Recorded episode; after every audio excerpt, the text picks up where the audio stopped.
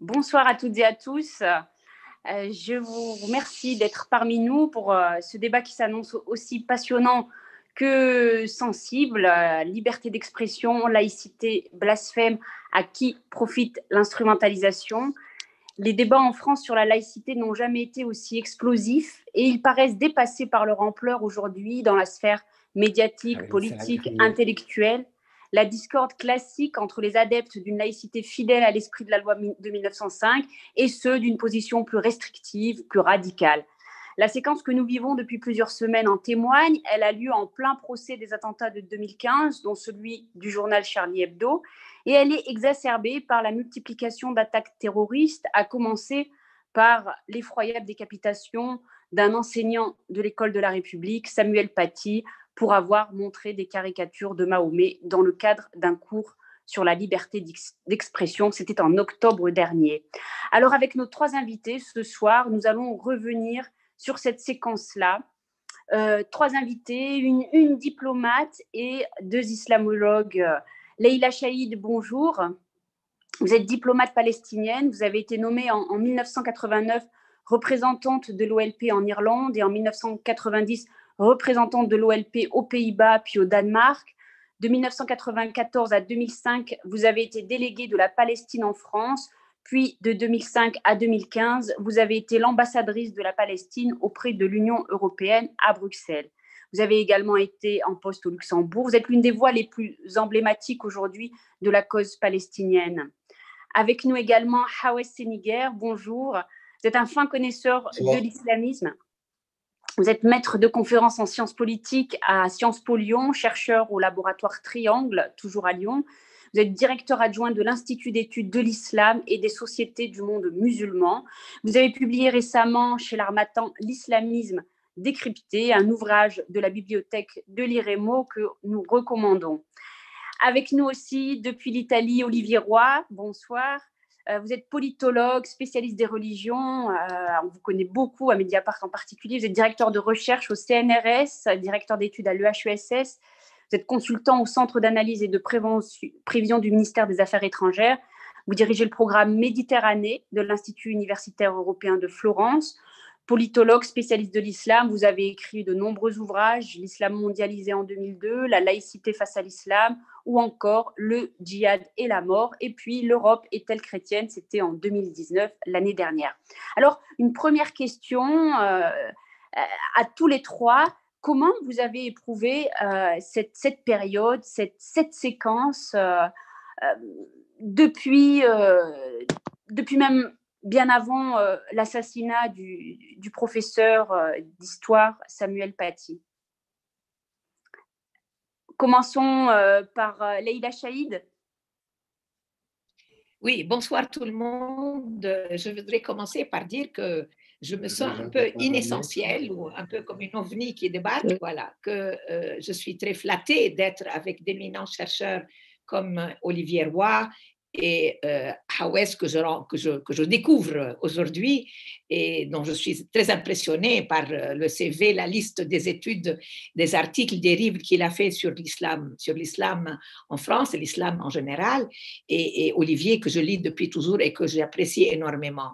Et lorsque j'ai dit à Dominique Vidal que je n'étais ni, ni sociologue, ni, euh, ni chercheur, ni enseignante, il m'a dit, mais c'est pas grave, tu as fait un entretien euh, au courrier de l'Atlas qui nous a attiré notre attention à l'IREMO. Et comme je suis une très grande adepte de l'IREMO, j'ai dit que j'allais essayer de vous dire combien cette période, et c'est ta question, Rachida, combien cette période euh, m'a, comment dire, elle m'a attristée, elle m'a, elle m'a travaillé, elle me donne des cauchemars la nuit, euh, bien sûr parce qu'il y a eu des choses atroces euh, qu'on a déjà vécues avec euh, Charlie Hebdo et le Bataclan, mais le, décapitage, la décapitation, la décapitation de ce pauvre professeur et ce qui en a suivi comme instrumentalisation, comme dit très bien le titre de, de notre débat ce soir, m'a donné envie de, lire Olivier Roy, de relire ce que je n'ai pas lu, de,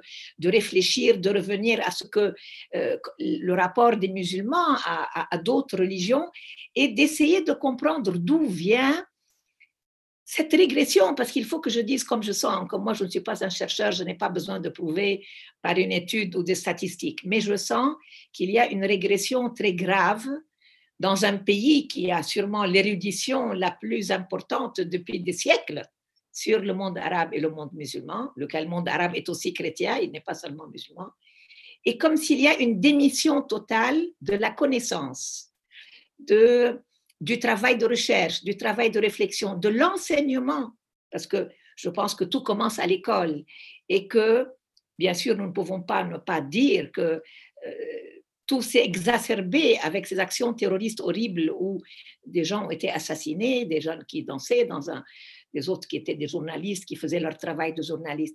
Mais tout ça n'explique pas pourquoi il y a comme un refus, comme, comme peut-être Olivier va nous expliquer avec Hawes pourquoi, comme s'il y avait un refus d'aller au-delà de l'horreur que nous assumons tous, bien sûr, et que nous dénonçons tous. Mais pourquoi il y a tellement d'amalgames de faits? Pourquoi nous acceptons que quelqu'un comme Éric Zemmour manipule les émotions des gens, la peur des gens, pour faire un discours qui est tellement anti-musulman, parce qu'il est anti-musulman qu'il est profondément raciste, comme tous les racismes, comme l'antisémitisme, comme le racisme anti-noir. Et je pense que, personnellement, c'est pour ça que je suis avec vous, je n'ai jamais perçu mon combat de palestinienne comme un combat nationaliste uniquement, mais comme un combat universel contre toutes les formes de racisme, de rejet de l'autre, de, de la haine de l'autre et de l'absence de respect de l'autre. Je n'aime pas le mot tolérance, de respect de l'autre. Et comme j'aime beaucoup la France et comme je me sens en partie française par la langue que je parle, par mon éducation, par le choix que j'ai fait, je suis à la retraite. C'est pas un hasard si je suis à la retraite en France.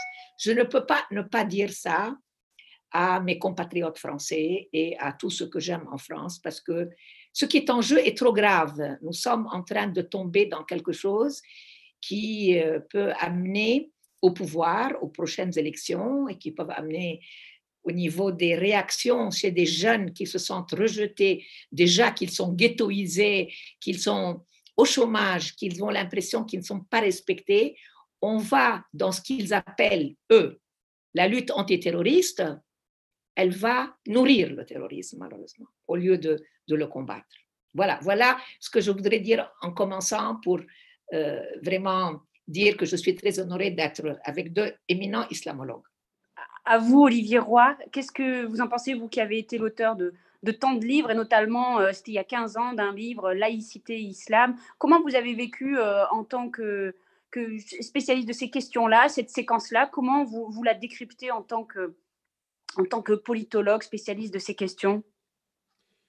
Euh, on a une exacerbation hein, très très visible avec les passions, les émotions, comme disait la Chaïd, que que ces crimes ont, déclenché. Euh, euh, on vit sur un mode extrêmement affectif, extrêmement émotionnel aujourd'hui, des tendances qui sont en fait très longues, hein, très, très, très lourdes. je crois ici, on a l'entrecroisement de deux tendances lourdes.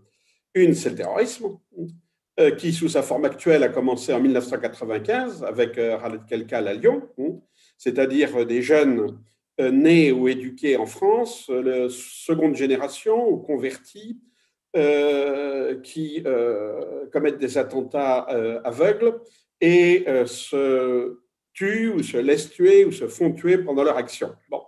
Depuis 1995, on a le même schéma, en gros. Hein.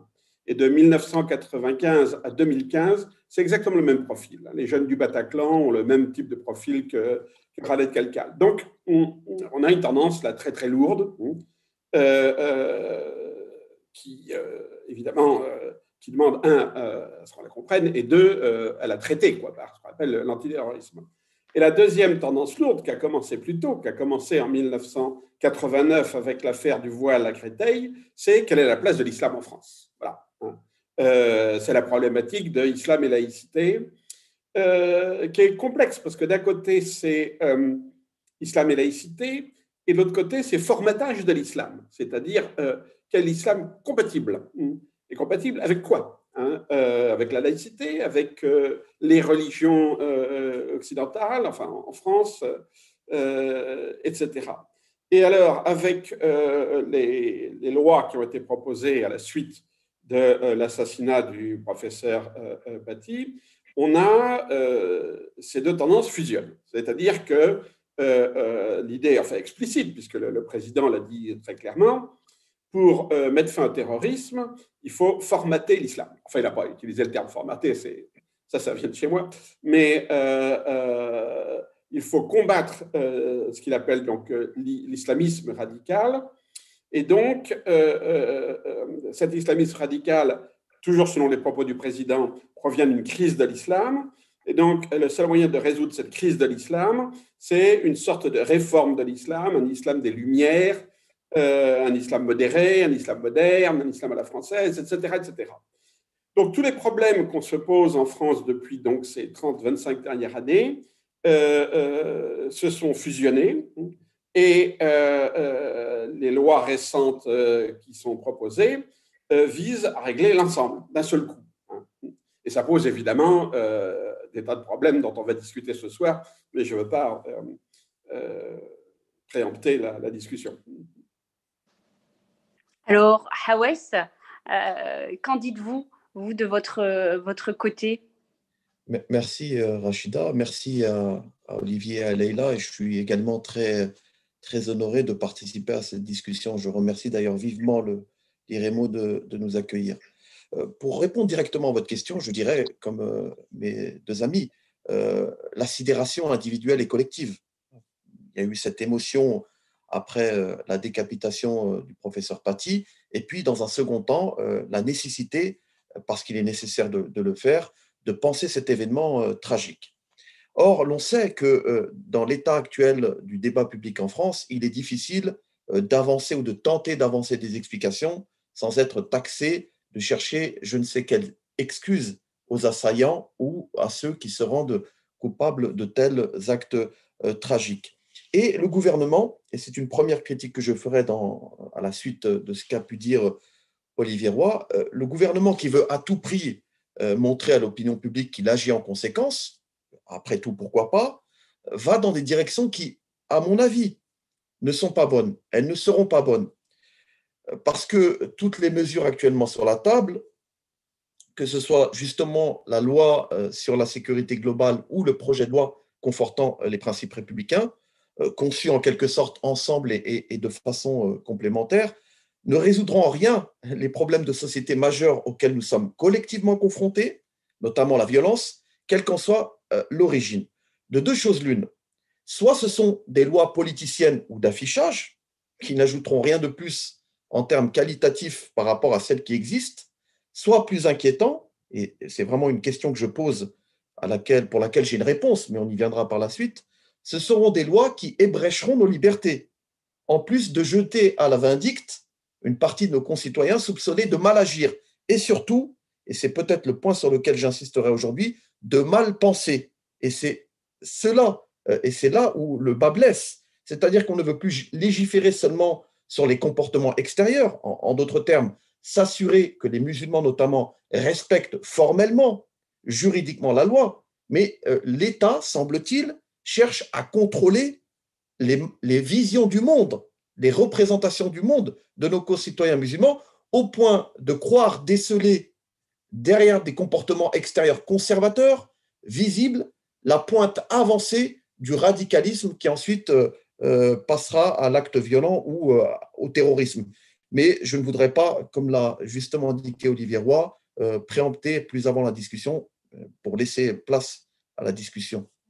Euh, vous avez l'un l'autre, Olivier et euh, Hawes, évoqué le projet de loi euh, controversé, appelé loi contre les séparatismes et qui a été présenté sur la table des, ministres comme étant un texte confortant les principes républicains. Je cite, il a été présenté le 9 décembre devant le Conseil des ministres. 9 décembre, qui est la date anniversaire de la loi de 1905 de séparation des églises et de l'État. Euh, l'un et l'autre, vous avez employé des mots très forts. Enfin, vous, Olivier Roy, vous dites que vous parlez de formatage, euh, que l'État derrière, pour mettre fin au, terrorisme, veut formater l'islam en France. Hawes, vous dites que l'État cherche à contrôler les, visions du monde. Euh, ce texte compte une batterie de mesures qui va de l'éducation aux associations en passant par la haine en ligne ou le financement des cultes.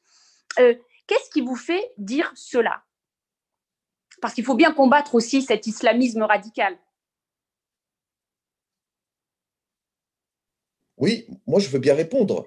Je dirais bah, qu'en fait, si vous voulez, on euh, peut comprendre. je pense je veux bien votre avis. Commencez, Hawes, allez-y. Très bien. On peut comprendre, et ch- et chacun reconnaît la nécessité euh, qu'a l'État ou pour l'État d'agir contre les phénomènes de violence totale ou de terrorisme. Je crois qu'ici, personne ne remet en cause cela. Mais l'action publique, l'action de l'État est tellement tendue par la lutte contre le terrorisme que l'État, ce faisant, croit pouvoir le contenir ou le combattre efficacement en voyant dans le conservatisme religieux musulman un signal faible. En d'autres termes, les prodromes ou le terreau fertile de la violence. Or, un musulman, premièrement, y compris ultra-conservateur ou rigoriste, condamne souvent avec la dernière énergie le terrorisme ou la violence au nom de l'islam. Cela peut paraître contre- contre-intuitif quand je dis qu'un salafiste ou un islamiste peut condamner le terrorisme. Mais c'est la réalité. Une majorité de salafistes ou d'islamistes avec lesquels on peut être en désaccord radical quant aux visions du monde. hein, c'est une chose, il faut le rappeler. Mais condamnent souvent, très souvent, euh, le terrorisme.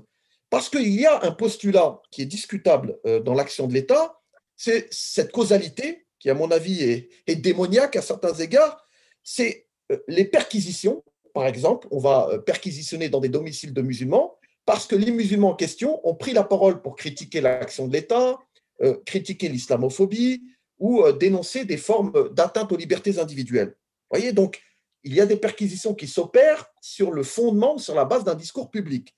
Deuxième, à mon avis, deuxième prémisse qui est erronée dans l'action de l'État, c'est, et, Olivier Roy l'a dit, c'est forger, fût-ce au forceps, une autorité supposément régulatrice de l'islam de France, en exerçant pour ce faire euh, sur les fidèles un contrôle strict sur les manières d'agir et de penser. Or, précisément, les radicaux, et on le sait, évoluent généralement en dehors des circuits ordinaires de socialisation religieuse et beaucoup plus à l'extérieur des lieux de culte qu'en leur sein. Je vais vous donner un exemple, une analogie. Vous prenez l'exemple marocain. La commanderie des croyants, soit la légitimité politico-religieuse du roi au Maroc, n'a jamais empêché la commission d'actes terroristes, et encore moins la progression du rigorisme, voire du séparatisme sur des ferments religieux. Et vous pouvez en croire mon expérience, puisque j'ai travaillé d'arrache-pied sur le Maroc. Troisième erreur euh, de, l'action de l'État, c'est que l'État pense que la progression du libéralisme théologique musulman enrayera la mécanique infernale du terrorisme. C'est sans doute louable. D'ailleurs, une forme de gallicanisme hein, qui porte préjudice à la laïcité euh, française. Mais ce libéralisme-là ne se décrète pas, et certainement pas par le haut. Il peut se construire par le bas, par la volonté pleine et entière euh, des premiers concernés, des musulmans, mais ne peut pas être, euh, disons, euh, initié par le haut au risque de paraître suspicieux auprès des musulmans. Vous voyez, je pense qu'il y a là trois, euh, trois prémices qui sont erronées et qui conduisent l'État à agir dans une direction qui, me semble-t-il, et c'est discutable, n'est pas la bonne. Olivier, qu'en dit- qu'en dites-vous, vous? Oui, je suis euh, tout à fait d'accord.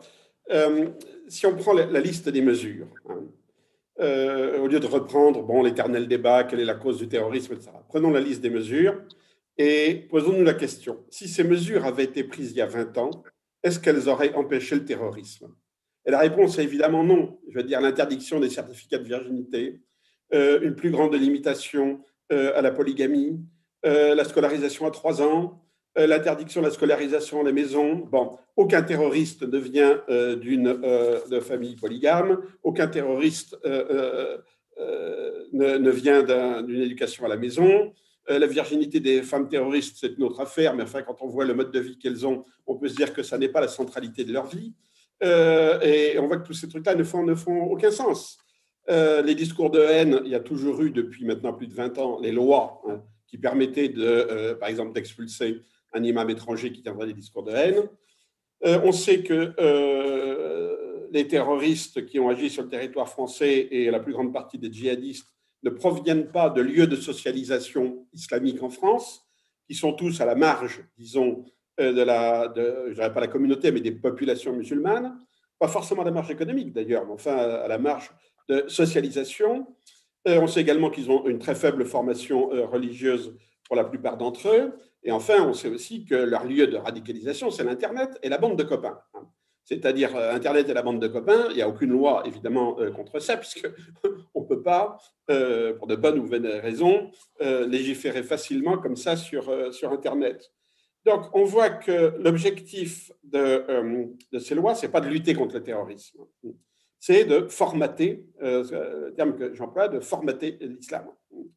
Et là, ça pose un problème qui est beaucoup plus fondamental, parce que la question, c'est ce formatage de l'islam, est-ce qu'il utilise simplement les catégories existantes de laïcité ou est-ce qu'il implique un changement du concept de laïcité? S'il impliquait simplement la mise en place de la laïcité, il n'y aurait pas besoin nouvelle, de, nouvelles lois. Il suffit d'appliquer la loi de 1905, qui est une très bonne loi, euh, encore une fois. On sait très bien qu'elle a été euh, modifiée à plusieurs reprises. Enfin, c'est euh, une très bonne loi. Or, qu'est-ce qu'on voit? On voit que les lois actuelles modifient en profondeur la lettre et l'esprit de la loi de 1905. Et ça, c'est complètement nouveau. C'est complètement nouveau. Et alors, moi, ce qui m'intéresse, c'est l'impact de cette loi. Et on voit que le premier impact de cette loi n'est pas sur l'islam. Il est sur les religions chrétiennes et le judaïsme essentiellement. Bon, on sait très bien, par exemple, qu'en France, la catégorie, les catégories de population qui éduquent euh, leurs enfants à la maison, c'est soit des catholiques traditionnalistes, soit des alternatives progressistes. Bon, euh, deux catégories qui ne sont pas impliquées dans le terrorisme. Euh, on sait que l'essentiel des écoles hors contrat religieuses sont soit catholiques, soit israélites. Hein. Alors que le gouvernement n'a évidemment jamais accusé les uns et les autres de pratiquer le terrorisme en France. Euh, et la loi sur les valeurs républicaines est une loi qui touche toutes les religions. Et je crois que la clé, euh, ça a été soulevé par Awes, mais, la clé est là. Euh, le gouvernement parle de la non-négociabilité des valeurs républicaines. Et là, le Conseil d'État, quand même, lui dit attendez, valeurs, la loi 1905, elle ne porte pas sur les valeurs, elle porte sur les principes, elle crée des principes de laïcité. Elle ne parle jamais des valeurs de laïcité. Jules Ferry n'a jamais parlé des valeurs de laïcité. Il a toujours pensé que les valeurs étaient euh, les mêmes pour tout le monde. Euh, euh, donc, la loi impose que les gens, et en particulier les jeunes dans les écoles, adhèrent aux valeurs de la République. Mais une valeur, c'est un contenu. Une valeur, c'est, ce sont des idées précises. Je ne dirais pas c'est une idéologie, ça serait excessif. Enfin, quand on parle de valeurs, on parle de vision du monde, etc. Or, ces valeurs de laïcité s'opposent par définition définition même, euh, un certain nombre de valeurs religieuses. Bon, je prends un principe très simple. Il est clair que pour toute religion, disons, euh, euh, révélée, monothéiste, la parole ou la loi de Dieu, selon l'expression qu'on veut, est supérieure à la loi des hommes. Voilà, le, pape l'a dit, le pasteur Bugner l'avait dit en 1941 quand le maréchal Pétain avait sorti le statut des Juifs. Des juifs hein. il a dit, bon, ben non, il y a un moment donné, nous, en, tant que croyants, on ne peut pas. Euh, on n'entend plus rien. Et, et, donc, cette, euh, euh, cette obligation, disons, d'adhérer aux valeurs de la République est absolument contradictoire avec le principe de la liberté religieuse et il est dangereux parce qu'on ne sait pas ce qu'un gouvernement républicain peut faire tôt ou tard. C'est un peu facile de dire que tout le monde respecte les valeurs de la République. On sait que ce n'est pas vrai. Hein. Euh, on a eu Pétain et on peut avoir d'autres euh, aventures comme ça. Donc, il y a euh, dans, cette, dans cette loi quelque chose qui, pour moi, est plus grave que ce qu'on pourrait appeler de l'islamophobie. c'est un esprit parfaitement anti-religieux. c'est l'ignorance du religieux qui se traduit par une espèce de volonté de ne plus voir de religieux dans l'espace public. L'idée est là, c'est-à-dire de chasser le religieux jusqu'au tréfonds euh, de, euh, de l'intériorité individuelle. Hein. Bon, à la rigueur, vous pouvez penser ce que vous voulez, vous pouvez prier tout seul dans votre coin, mais on ne veut pas avoir de religieux. J'ai regardé, par exemple, les instructions euh, dont on bombarde aujourd'hui les enseignants hein, dans les collèges et dans les lycées. Il est clair que les objectifs de ces, instructions, c'est d'empêcher les enfants euh, de mentionner le religieux, euh, de parler de leur foi ou de dire simplement ah ben dans la religion on dit que ceci cela. Et si les enfants ne tiennent à continuer à parler de la, religion, ils doivent alors être signalés. Et on a vu ce que ça donnait, par exemple, à Albertville, où les gendarmes, euh, qui n'en demandaient pas, euh, qui n'étaient pas demandeurs, hein, euh, ont dû interpeller des, gamins de 10-12 ans. donc ça, c'est très grave. C'est très, très grave. C'est-à-dire cette idée que soit il n'y a pas de valeurs religieuses qui tiennent, soit qu'il y a une contradiction entre valeurs religieuses et valeurs de laïcité, et que la laïcité est euh, plus qu'un principe euh, euh, juridique et constitutionnel, que la laïcité est un système de croyance. Donc on est en train de mettre sur pied une sorte de religion civique qui serait obligatoire, qui doit être enseignée, respectée, etc. Et pour que ça soit obligatoire, eh bien, on va essayer de vider les lieux qui pourraient développer notre vision du monde, donc les familles ou, les écoles, euh, les écoles religieuses, les écoles privées d'ailleurs, pas seulement religieuses. Hein. Euh, et c'est très grave. Et on voit comment, euh, avec beaucoup de réticence, les autorités religieuses chrétiennes, par exemple, en ce moment, protestantes et catholiques, timidement, poliment, commencent à dire, mais attendez, quand on lit la loi, elle s'applique beaucoup plus à nous qu'aux autres. Alors, je ne ferai pas de procès d'intention, euh, je ne me demande pas si, bon, si la loi ne visait que les musulmans, est-ce que les évêques auraient protesté? Les protestants auraient protesté. Mais est-ce que les évêques auraient protesté? Ça, c'est une autre affaire. Euh, mais de fait, euh, ce, à quoi on assiste aujourd'hui, c'est une restriction du champ religieux et, comme je dis, l'imposition dans les écoles d'une religion civique, c'est-à-dire sans contenu transcendant, obligatoire. Leïla, vous voulez intervenir sur, sur oui, les propos de... Je suis très heureuse, d'avoir entendu et, et, Hawes et Olivier parce qu'ils me disent des choses que je ne connais pas sur les textes et, euh, et c'est très convaincant euh, parce que j'ai quand même lu le texte qui a été présenté euh, au Conseil des ministres. Mais moi, je voudrais dire mon sentiment de, citoyenne qui regarde et qui essaye de comprendre. Je vais être très crue.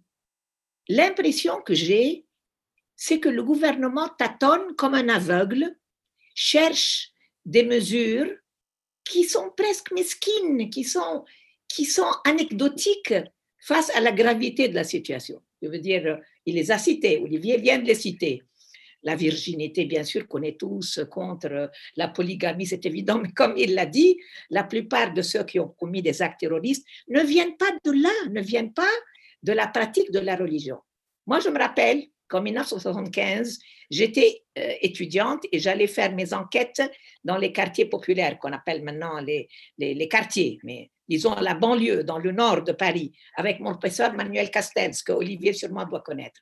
J'étais à l'école pratique. J'étais effarée de voir que tout l'encadrement des mosquées était fait ou par des Saoudiens, ou par des Marocains, ou par des Algériens. À l'époque, il n'y avait pas encore assez de Turcs. Maintenant, il y a en plus les Turcs. Les Turcs, d'ailleurs, maintenant, sont les premiers à financer et les mosquées et les écoles coraniques.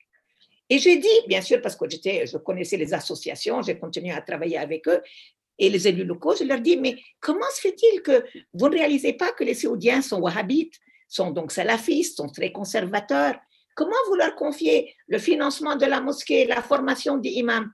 On m'a dit, parce que nous, on est des laïcs, vous ne comprenez pas Madame Chahid, vous ne comprenez pas.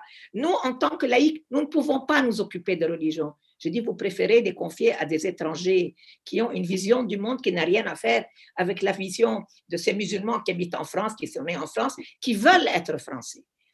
J'aurais pensé, face au séisme que nous vivons avec le terrorisme et avec euh, tout ce que nous voyons, et ce n'est pas un phénomène français, c'est un phénomène mondial. La première chose aurait été de faire une autocritique sur ce que Hawes a appelé ce parachutage d'en haut vers en bas. Non seulement c'est l'État français qui a confié aux Saoudiens, aux Turcs, aux Marocains, aux Algériens ces histoires de financement et de formation. Et en plus, les instances nationales françaises qui s'occupent de l'islam sont tous sauf élus par les, musulmans eux-mêmes. Ils sont parachutés par en haut, comme a dit Hawes. Et donc, ils n'arrivent pas vraiment à mobiliser les, vrais musulmans. En tout cas, je suis de l'avis de, Olivier, il n'y a pas une communauté musulmane. Il y a des musulmans en France. moi, je suis athée. Je suis laïque, je respecte la laïcité. Je pense que c'est une des grandes qualités de la France. Mais je suis aussi de culture musulmane, que je le veuille ou pas, par l'histoire de ma famille. Et donc, mettre tout le monde dans le même sac est, quelque chose de tout à fait faux. Il faudrait un peu d'humilité pour faire la critique intelligente et plus en profondeur et ne pas se ruer sur encore des lois. Comme a dit Olivier, la loi de 1905, elle est très claire. Elle n'a pas besoin d'appendices, d'anecdotes comme on a mis. Deuxième chose, il y a toujours le contexte politique mondial. C'est très important le contexte politique parce que les Français ou ceux qui, comme l'Albanais qui a décapité Samuel, euh, ce, qui, ce qui les influence, c'est pas seulement ce qui se passe en France, c'est ce qui se passe dans le monde. Et vous avez oublié que depuis 20 ans, on n'a eu que des, que des guerres qui ont exterminé des populations civiles de pays à majorité musulmane. L'Afghanistan, l'Irak, la Syrie, aujourd'hui le Yémen. Et la télévision et les réseaux sociaux montrent ces morts littéralement au même moment à tous ceux qui regardent la télévision. Vous pensez vraiment que l'Albanais, ce qui l'a influencé, c'est le Coran, et c'est même pas le lire, le Coran.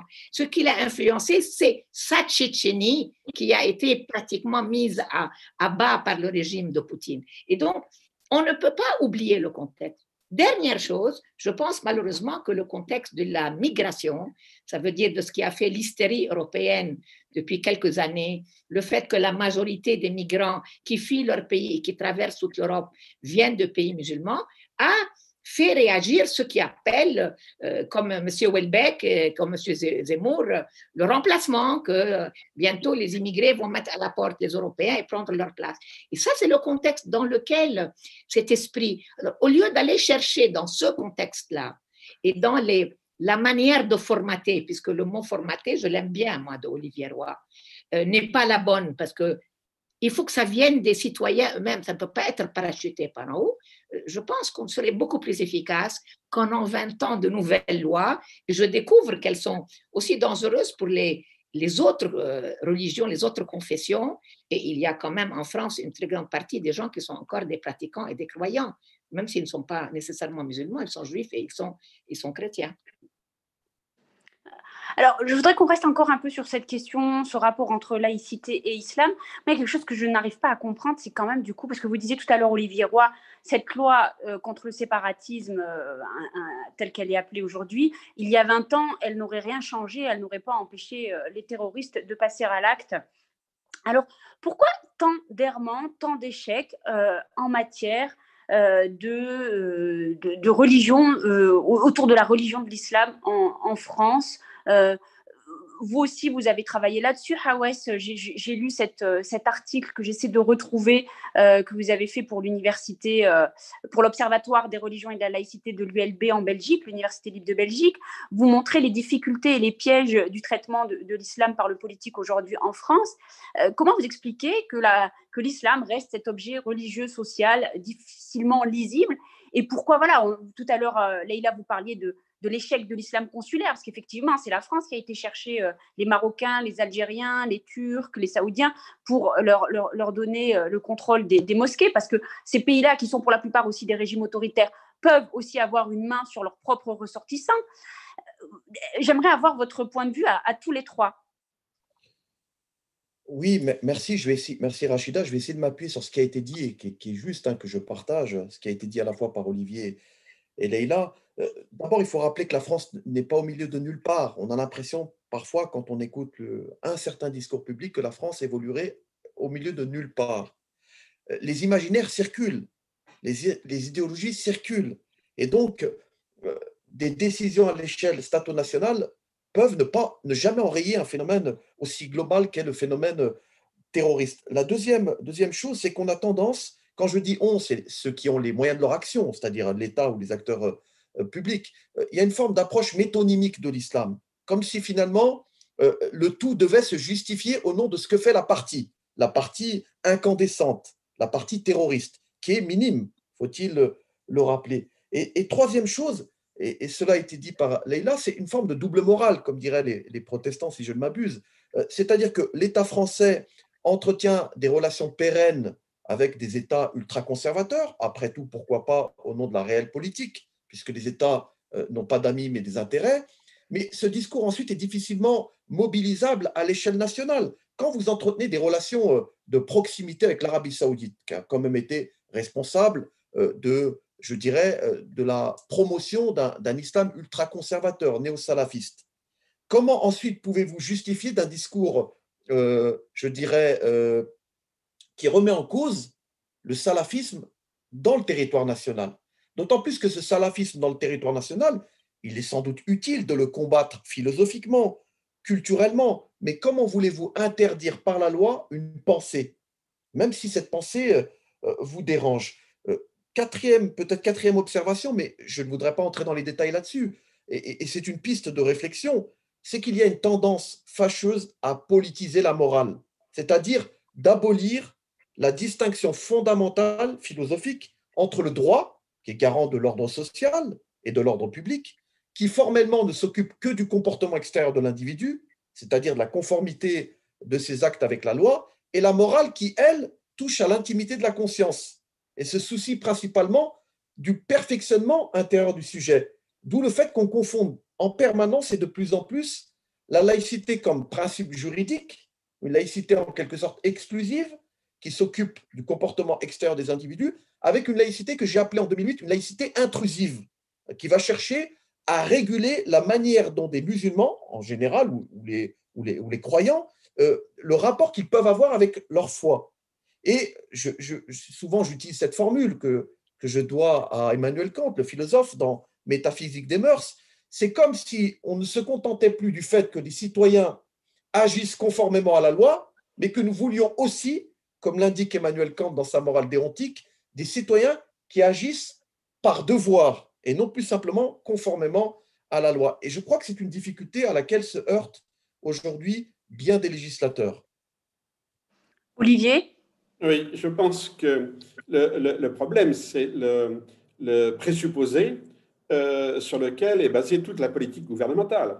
Euh, ce présupposé, ce que j'appellerais le présupposé théologique, c'est l'idée qu'il euh, y a un logiciel théologique qui implique euh, une, euh, ce qu'on appelle aujourd'hui la, salafisation, c'est-à-dire euh, une vision purement normative du religieux, et que ce radicalisme théologique débouche sur un radicalisme politique, la violence politique. Voilà. Que la violence, la, la radicalisation violente est fille de la radicalisation théologique, le tout provenant d'une mauvaise lecture du Coran ou, pour euh, des gens comme Zemmour, euh, la lecture du Coran lui-même, cette idée que le Coran est par définition violent, etc. Or, euh, on ne comprend rien ni à la salafisation, ni à la radicalisation terroriste si on en fait une question théologique. C'est ça, c'est ça le, problème. Il est évident que et les salafistes et les terroristes vont puiser dans un répertoire religieux, dans un répertoire théologique pour justifier ce qu'ils font, mais ça n'explique pas pourquoi ça marche. Des interprétations théologiques sur le marché, on en a plein. Hein. On a des libérales, des soufis, des mystiques, des tout ce que vous voulez. Pourquoi certaines vont prendre et pas d'autres prendre? C'est parce qu'elles trouvent un terreau. La salafisation, ça euh, marche très très bien avec ce que j'ai appelé la déculturation, c'est-à-dire des catégories de population qui sont complètement coupées pour des tas de raisons euh, d'un islam traditionnel, euh, qui sont dans la globalisation et qui trouvent dans la salafisation à la fois une, euh, je dirais, une manière de vivre la globalisation. Voilà, en gros, euh, c'est ça. Euh, et de se passer de tout ancrage culturel. Bon. Et c'est pour ça que ça marche dans des milieux très déculturés, comme les secondes générations des, quartiers, par, exemple. Et la violence politique, c'est une violence de la rupture absolue, puisqu'on sait très bien, il y a aussi une dimension générationnelle très très forte des jeunes radicaux qui se considèrent comme plus musulmans que leurs parents. Hein. Euh, euh, donc, en gros, qui pensent qu'ils sont dans une table rase, euh, qui n'ont rien à apprendre des générations précédentes, et que comme ils sont dans une table rase, ils sont autorisés à faire la table rase, c'est-à-dire à détruire toute société traditionnelle, toute culture, à briser les idoles, à casser les temples de Palmyre, etc., etc. Et dans cette mise en scène de, la violence, vous avez cette fascination, ce que, j'ai appelé nihiliste, on fait ce qu'on veut du mot, hein, euh, mais euh, de destruction de toute culture, parce qu'ils sont complètement en dehors d'une culture. Et, euh, et, donc, si vous voulez, la question n'est pas de revenir au logiciel théologique, de regarder là où ça a mal passer et puis faire passer un islam des Lumières qui d'un seul coup va faire des musulmans modérés. C'est pas du tout comme ça que ça fonctionne. Pourquoi les gens sont-ils cherchent-ils du salafisme? Pourquoi les jeunes sont-ils violents? Alors, on va pas rentrer dans des explications, il y en a qui ont été données là. Ils vivent dans un contexte de violence, de radicalisation, d'Internet, de globalisation, euh, de conflits divers, bon, où euh, euh, ils vont trouver dans le grand récit que mettent sur le marché Al-Qaïda et, Daesh une manière de se réaliser comme héros négatif. Voilà, cette mise en scène de soi-même qui est centrale chez tous ces, ces terroristes-là. donc, ce n'est pas du tout, encore une fois, en revisitant le logiciel théologique ou bien en remplaçant cette théologie euh, par une religion civique laïque qu'on va mettre fin à la violence parce qu'elle est inhérente aux crises euh, euh, que nous vivons aujourd'hui. Donc il y a une erreur profonde de, de vision qui explique ce côté complètement amateur de ces lois-là. Hein, ce que disait Ilal Hachaïd, où on a l'impression que ce sont des gens qui ont improvisé au dernier moment. Alors on va prendre une série de, mesures bon, qui toutes veulent dire quelque chose aux gens, la polygamie, certificat de virginité, oui d'accord, bon, c'est... Euh, voilà, ça, ça, dit quelque chose, euh, mais ça ne correspond à aucune euh, réalité sociale. Ce sont des normes qu'on jette comme ça, on parsème de notes, hein, de, normes, hein, le, une certaine population. Ça n'a aucune cohérence. Et c'est ça le, problème. Prenons pour prendre l'exemple qui a été donné euh, aussi par les Lachaïd et, et à West hier, euh, euh, formation des imams. Bon, ça fait plusieurs décennies que le gouvernement non seulement s'accommode très très bien, donc le gouvernement, la République s'accommode très très bien de prédications de type salafiste, mais signe même des accords avec des gouvernements qui nous envoient des imams qui ne sont pas forcément salafistes les Marocains ne sont pas salafistes, mais qui sont euh, euh, très euh, conservateurs, très traditionnalistes. donc on a signé des accords, on a des accords avec les Marocains, les, les Algériens et les Turcs, on essaie de faire des accords avec les Égyptiens. je ne sais pas de quoi le président parlait avec Sisi ces jours-ci, mais enfin je ne serais pas étonné qu'il y ait un petit volet sur, l'islam. on fait des risettes aux Saoudiens et aux Émiratis. Bon, euh, euh, c'est-à-dire à des gens qui mettent sur le marché un islam qui n'a euh, certainement rien à voir avec l'islam des Lumières qu'on espère. Et qu'est-ce qui se passe aussi, pour reprendre ce que disait Leila Chaïd, on gère tout ça d'en haut. Alors le, gouvernement suggère fortement au Conseil français du culte musulman de mettre en place une filière de formation des imams qui auront un certificat et qui seront autorisés à prêcher. le problème, c'est que dans ce Conseil français du culte musulman, on trouve tous les acteurs étrangers dont on veut se débarrasser. Hein. Le gouvernement dit on ne prendra plus d'imams marocains, algériens et turcs. Et qu'est-ce qu'il fait? Il négocie avec une organisation composée d'organisations algériennes, marocaines et turques la formation des imams français. Donc on est dans une contradiction, on est dans une incohérence. Ici, je ne fais même pas de procès, disons, en arrière-pensée idéologique. Hein. Euh, il pourrait y avoir une vision bon, euh, philosophie, culturelle, intellectuelle euh, de, ce formatage de l'islam, mais on est dans l'incohérence totale. Euh, ça ne peut pas prendre.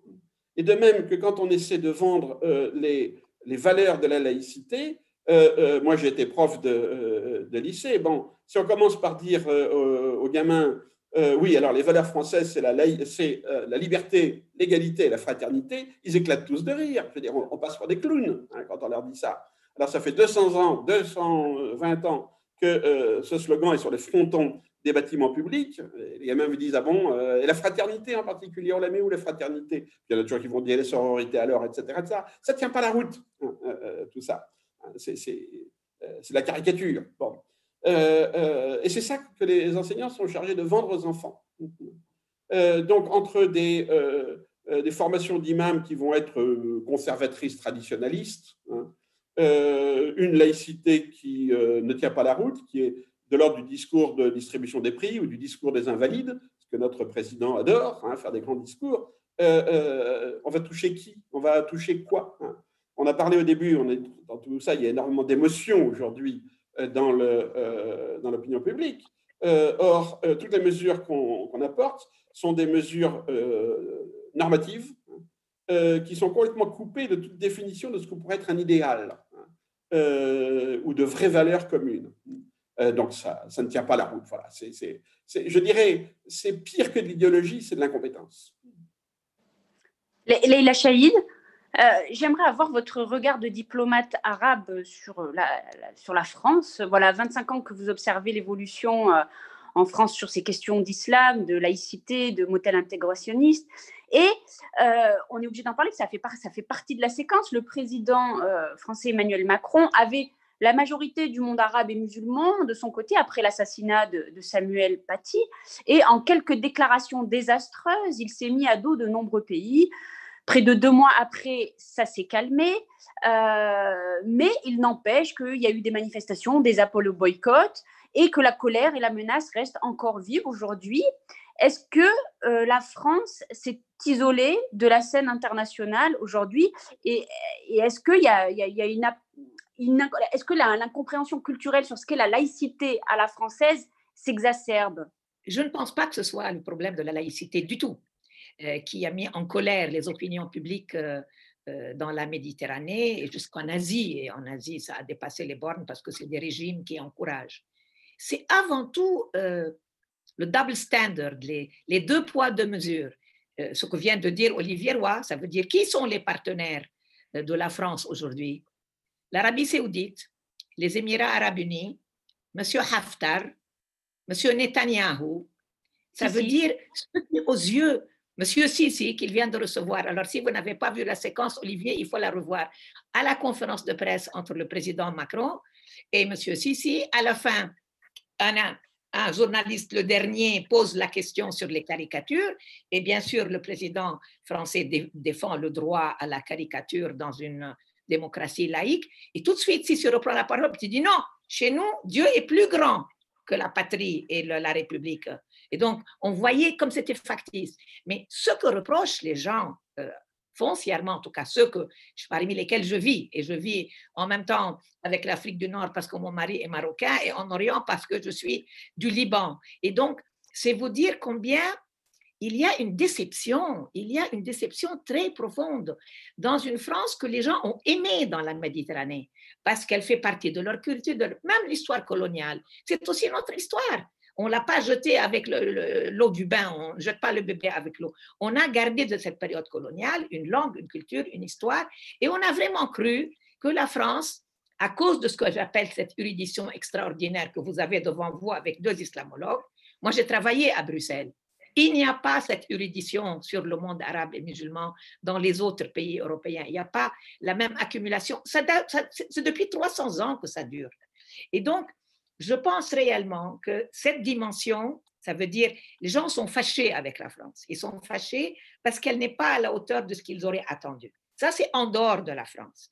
Mais à l'intérieur de la France, les citoyens qu'on appelle les musulmans de France, on me met dedans souvent, je leur dis merci beaucoup, je suis athée. Donc pourquoi vous m'appelez la musulmane? Parce qu'on a mis tout le monde dans un paquet et qu'on ne veut pas regarder les conditions sociales, économiques, de travail, d'emploi, d'éducation dans ces banlieues où on a mis en vrac tous les musulmans, dans toutes les banlieues, de Lyon, de Lille, de... Et ces, banlieues, pourquoi je les connais tellement bien? Parce qu'en 2002, de 2002 à 2005, moi et mon ami Dominique Vidal et mon ami Michel Wachowski, israélien, nous avons fait la tournée de toutes ces banlieues pour expliquer aux jeunes qui s'attaquaient aux synagogues et aux citoyens juifs habitant ces quartiers-là, qu'ils se trompaient de nuit, que nous, on n'était pas ni anti-juifs, ni anti-juifs français en particulier, ni même anti-juifs israéliens. On est contre la politique d'occupation et de la colonisation du gouvernement israélien. Ça a été extraordinaire. On en a fait un livre à la fin qui s'appelle Les banlieues, le Proche-Orient et nous. Mais j'ai découvert combien c'est une autre planète. C'est une autre planète. Pourquoi on ne veut pas regarder la dimension? Après, je ne comprends pas. Dans son discours au Muro, le président a fait des promesses sur la nécessité de s'adapter, de changer le comportement. On a envoyé balancer M. Borloo et ses recommandations. Depuis que je suis là, depuis 45 ans, je suis en France. J'entends parler d'un programme spécial pour les banlieues. Où il est? Elles vont de mal en pire. Et donc, la colère des jeunes dans les banlieues, c'est pas parce qu'ils sont des musulmans salafistes ou, ou djihadistes ou autres c'est avant tout parce qu'ils ont l'impression qu'ils n'ont pas droit à l'égalité des chances. L'égalité des chances. Pour ceux qui ont eu l'égalité des chances ont percé. Il y a plein de, comme vous dites, les musulmans, en tout cas, des citoyens qui sont de, de, familles musulmanes, qui sont devenus euh, des grands succès dans tous les domaines. Il y en a ceux qui n'ont. Et c'est une question de classe, de classe sociale. Les échecs dans les écoles sont inadmissibles lorsque vous les comparez aux échecs des écoles dans les autres villes ou dans le centre-ville. Et donc, il y a une dimension sociale et économique. Et d'ailleurs, comme par hasard, elle a disparu du projet de la loi qu'on a vu devant le Conseil des ministres. Pourquoi? Il en a reparlé dans Brut, dans son long entretien, le président. Pourquoi chaque fois qu'il y a une avancée dans une tentative d'analyse, lorsque ça se traduit après, comme par exemple, on a commencé par l'appeler la loi sur le séparatisme, après on a trouvé que c'était un peu trop agressif, on l'a appelé la loi sur les valeurs, mais M. Castex n'a parlé que d'islam dans sa conférence de presse. Donc, c'est pour ça que je trouve que ça a un côté amateur qui est inquiétant, qui est inquiétant parce qu'il produit du ressentiment. Euh, Olivier Roy a commencé par dire on est dans une période où tout est émotif et c'est dangereux l'émotion. Et lorsque vous, avez affaire à des gens qui sont déjà par le biais de tout ce qu'ils vivent. Ceux qui sont confinés dans des appartements de 50 mètres carrés avec cinq enfants et qui doivent être tous ensemble pendant des mois du confinement, vous pensez qu'ils avaient besoin d'être de nouveau stigmatisés comme ça? Et donc, je pense réellement qu'il faut baisser. Il y a aujourd'hui dans, dans, Libération un entretien avec euh, Régis Debré. Il dit la laïcité, c'est une bataille, mais ce n'est pas une guerre. Et on a l'impression qu'il y a des gens qui mènent une guerre au nom de la laïcité. Ce n'est plus la laïcité qui nous a fait aimer la France, cette laïcité-là. Et donc, je pense réellement qu'il faut revenir vers des chercheurs, comme l'IREMO fait aujourd'hui, pour dire réfléchissons. Est-ce que face à ce fléau terrible qui est un fléau mondial, le terrorisme, qui a d'ailleurs tué beaucoup, beaucoup de musulmans aussi, et aussi beaucoup de gens en Espagne, en Angleterre, en Allemagne ailleurs, et en France, bien sûr il faut essayer d'aller vers quelque chose qui construit un avenir.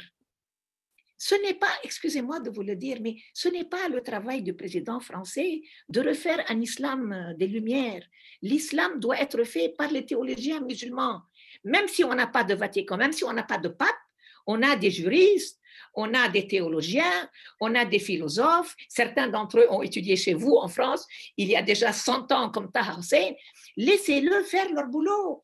Après, on peut établir avec eux des conférences, on peut envoyer des, théologiens d'ici, travailler avec des théologiens de là-bas, mais on ne peut pas venir comme si on était dans une période coloniale, dire on va vous apprendre un nouveau islam de France. Comment voulez-vous que les musulmans pratiquants, je ne suis pas ni pratiquante ni croyante, mais comment voulez-vous qu'un pratiquant ne se sente pas insulté qu'il y a le chef d'État d'un autre pays qui vient dire aux musulmans que leur, islam n'est pas le bon et que lui va leur apprendre le bon islam. Ça manque totalement d'empathie, de psychologie, et je redoute que ça, avec une période, parce qu'il faut le dire quand même, une période préélectorale, où tout le monde est à l'affût des voix, avec une extrême droite qui devient de plus en plus forte, avec, lorsque je suis tellement choquée, je ne peux pas vous dire combien, qu'il y a des gens qui pensent que Zemmour devrait être candidat à la présidence de la République. Comment voulez-vous que ce suivi ne soit pas instrumentalisé, comme le dit le titre de ce débat? Olivier, Hawes, vous voulez rebondir sur ce que... Oui, alors il y a des choses qui ont été dites et je remercie encore une fois Olivier et Leïla d'en avoir parlé. Euh, effectivement, je pense qu'on ne peut pas euh, prêter à l'idéologie l'action de l'exécutif français. Alors peut-être qu'il y a de l'idéologie, euh, je ne le nie pas, mais on a le sentiment qu'Emmanuel Macron navigue à vue. Pourquoi est-ce que ce sentiment est confirmé par, euh, la réalité? Je vais donner, essayer de tenir un équilibre entre ce qu'on pourrait appeler le séparatisme subi, ceux qui subissent et qui vivent dans des sociales, et le séparatisme de Macron, qui est plutôt un libéral. Euh, ce malaise est confirmé par cette, ambivalence permanente dans ses discours. Le deuxième, élément, et ce à quoi il faut être attentif, c'est aux acteurs musulmans qui sont euh, connus pour leur loyalisme et leur loyauté et qui commencent à être euh, exténués par la tournure que prennent les événements. Je vais donner un exemple pratique. Le Conseil des imams du Rhône, que préside, dont le chef de file est Kamel Kaptan, recteur de la Grande Mosquée de Lyon. Lui-même, ainsi que d'autres, reconnaissent la difficulté et euh, peut-être le caractère injuste de l'action de l'État qui ne consulte pas les acteurs musulmans locaux pour ne prendre langue qu'avec les responsables du CFCM. Comme si ne alors, je disais que ce qui était, ce qui était problématique dans, l'action, euh, dans de l'État, c'était de prendre avec, euh, je dirais, avec des acteurs euh, choisis par l'État et qui ne sont pas choisis en fonction de leur représentativité au niveau local. Par exemple, le fait que Kamel Kaptan, recteur de la Grande Mosquée de Lyon, critique l'action gouvernementale, cela devrait nous rendre sensibles au fait que la manière dont se prend le gouvernement la manière dont il s'y prend pour, euh, pour parler de l'islam de France n'est pas la bonne. Et je pense que c'est un très bon indicateur. Et peut-être la dernière remarque, puisqu'on a été, a été coupé, il y a une forme de républicanisme abstrait. Et un certain nombre d'acteurs qui ne veulent pas reconnaître le hiatus qu'il y a en permanence entre la déclaration de principe et la réalité, c'est d'invoquer systématiquement les principes comme dans une forme d'auto-immunisation pour ne pas avoir à reconnaître les écarts grands et grandissants entre les principes d'égalité, de fraternité, de liberté et la réalité pratique. Olivier, vous m'entendez? Vous êtes toujours avec nous? Oui. Euh, qu'est-ce que vous inspire les, derniers propos de, de Hawes et ceux avant, lui de, de, Leïla? Ben, Oui, on est toujours dans ce problème-là euh, de la vision qu'a l'État euh, du religieux. Alors, sur le plan théologique, on en a parlé, et maintenant sur le plan institutionnel c'est-à-dire l'État veut une église. Bon, euh, la laïcité française s'est construite non pas contre le christianisme, mais contre l'Église catholique. Hein. Euh, les protestants étaient du côté euh, des, laïcs, comme les juifs d'ailleurs en, 1905. Et alors, c'est quand même très frappant de voir que dans le personnel politique d'aujourd'hui, on a une inculture religieuse. C'est même très étonnant de la part du, président, euh, qui avait demandé le baptême quand il était jeune, donc on pourrait supposer qu'il a une plus grande connaissance de ces questions-là, mais apparemment non. Euh, donc il cherche à construire une église hein, euh, musulmane, et donc évidemment, faute de pape, ben, on essaie de créer des évêques. Hein. et ça tombe très mal. D'abord, les gars du CFCM ne sont pas des imams, ce sont des, des notables. Bon, pourquoi pas hein, c'est, les tables ont parfaitement le droit de s'intéresser à la construction d'une communauté religieuse, mais enfin, ce pas des théologiens, ce pas des notables, ce sont des notables, euh, et euh, ils sont très liés à des États étrangers.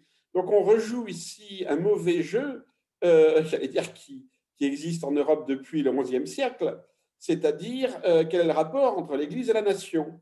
Alors il y a l'Église qui voulait être au-dessus de la nation, et la nation qui voulait construire une Église à son image. C'est ce qu'en Europe, en, France, on appelait le gallicanisme, euh, euh, qui a triomphé, enfin qui était le plus fort sous, Louis XIV. Cette idée que, dans le fond, euh, c'est le prince, c'est le souverain qui décide du religieux, qui nomme les évêques, etc., etc.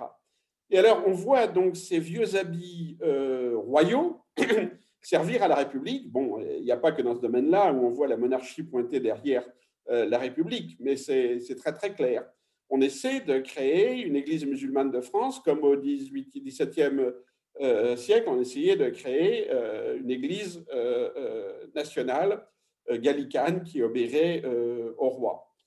Et c'est encore pire parce qu'au moins au XVIIe siècle, on avait, on avait des évêques, des vrais. Quoi. Bon. maintenant, non. Ceux qui disent parler au nom de l'islam français n'ont aucune formation spéciale théologique ne sont désignés par personne, ne sont intronisés par personne, ils sont largement autoproclamés. Donc c'est très très grave. Euh, euh, sur le plan institutionnel, euh, on, fabrique une, j'allais dire un village Potemkin, on, fabrique un, une apparence, une apparence. et ça ne marchera pas, c'est évident. Et comme le disait ouais, et là je suis aussi tout à fait d'accord, il y a un islam de France. Euh, ce sont les musulmans du coin. Hein. Euh, on parle de l'épicier du coin de la rue, ben, il y a le musulman du coin de la rue. Hein. Euh, bon. Et qu'est-ce qu'il veut? Lui, il veut la mosquée juste après le coin de la rue. il veut une mosquée locale, une mosquée de proximité. C'est ça la demande des, gens. Les grandes mosquées cathédrales ne correspondent absolument pas à une demande populaire chez les musulmans de France. Les grandes mosquées cathédrales sont toutes des projets interétatiques. Hein c'est toujours l'Arabie saoudite ou le Maroc euh, qui, tantôt avec une municipalité, tantôt avec le gouvernement, euh, euh, fait des accords pour créer des grandes mosquées de, prestige. Mais ça n'intéresse pas les gens. or, cet islam de quartier, si j'ose dire, sans mettre de terme péjoratif ici, quartier, je cet islam paroissial, si on peut dire, personne ne veut le voir. Bon. Et c'est lui qui fonctionne. C'est lui qui fonctionne. Ce sont effectivement des, imams locaux, régionaux, qui sont ceux qui ont le meilleur, le meilleur ancrage. Et alors, euh, encore une fois, il faut aussi penser en termes euh, sociologiques. on a euh, abondamment parlé des liens entre les jeunes radicaux et les structures de quartier, etc. Bon, mais aujourd'hui, on pense, en tout cas le gouvernement, pense l'islam dans le cadre des quartiers difficiles. Et on a même beaucoup de gens euh, y compris des collègues malheureusement, qui font des associations entre les révoltes de jeunes de quartier et l'islamisme. Hein. Comme si le comité Moussa Traoré euh, était un comité islamiste, comme si les émeutes de 2005 euh, en banlieue étaient des émeutes islamistes. Bon. et on, a, on, fait constamment ce lien. Or, aujourd'hui, il y a une évolution, bon, lente, mais considérable, dans l'islam français. L'islam français est arrivé, s'est constitué à partir d'une immigration de travail dans les années 60-70, euh, de gens qui sont venus sans leurs élites. Euh, les élites musulmanes euh, sont venues comme élites, les, étudiants par exemple, les médecins musulmans dans les années 70-80, ben, ils venaient comme étudiants, comme médecins. Ils n'étaient pas le produit de l'immigration de travail. Aujourd'hui, on a des classes montantes hein, qui sont le produit de l'immigration de travail. On a des secondes générations qui ont réussi toutes les secondes générations, ce pas des jeunes qui, lancent, qui brûlent des voitures dans, les quartiers. Bon. Euh, on a des médecins, on a des avocats, etc. Et on le voit, par exemple, de manière très simple, dans les élections municipales. Euh, il suffit de regarder les élections municipales sur 20 ans, et on voit effectivement la montée de professionnels euh, de classe moyenne, qui, au début, bon, il y a 20 ans, ils étaient chargés des sports ou des jeunes euh, etc. Et maintenant, ils peuvent être euh, adjoints au budget, euh, adjoints à la culture ou maires. C'est nouveau. C'est un phénomène très lent, comme tous les phénomènes générationnels, mais on a cette montée de nouvelles générations de musulmans en France. Or, on ne veut pas les voir. Le, le, gouvernement ne leur parle jamais, jamais. Hein. on s'adresse soit aux jeunes de banlieue, soit aux, imams étrangers, si je peux dire, soit à certaines notables, euh, qui font la queue d'ailleurs euh, euh, devant la cour présidentielle pour être adoubés et être reconnus comme imams de cour. Hein. On a des universitaires de cour, on a des imams de cour, bon, on a un système de cour aujourd'hui.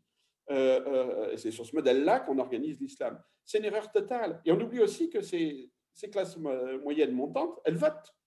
Elles votent. Bon, il n'y a pas de vote musulman en France, mais il y a des musulmans qui votent et euh, qui, ont, qui, ont, des idées, euh, etc. Donc, il y a, euh, au niveau des partis politiques, il faut peut-être maintenant, je ne dirais pas organiser le programme par rapport à, cette catégorie, mais avoir un programme qui s'intéresse aussi aux problèmes concrets des classes moyennes d'origine musulmane, qui jouent un rôle dans la cité, qui ne sont plus reléguées dans les quartiers, qui peuvent d'ailleurs, dans certains cas, ne pas du tout être musulmanes sur le plan religieux, ne pas du tout être croyants, s'en ficher complètement, mais comme le disait Leïla Chaïd, qui ont quand même bon, euh, un petit attachement euh, euh, familial, culturel à l'islam, qui ne considèrent pas que c'est quelque chose qui leur est étranger. Hein. Et puis on a aussi des croyants, des croyants voilà, qui essaient de vivre leur, leur religion dans un cadre français. Bon, et ces croyants-là, c'est pas le couscous tagine, c'est le bourguignon halal. bon, ils sont dans une recherche de euh, articuler les marqueurs de pratiques religieuses euh, sur une culture française moderne, contemporaine.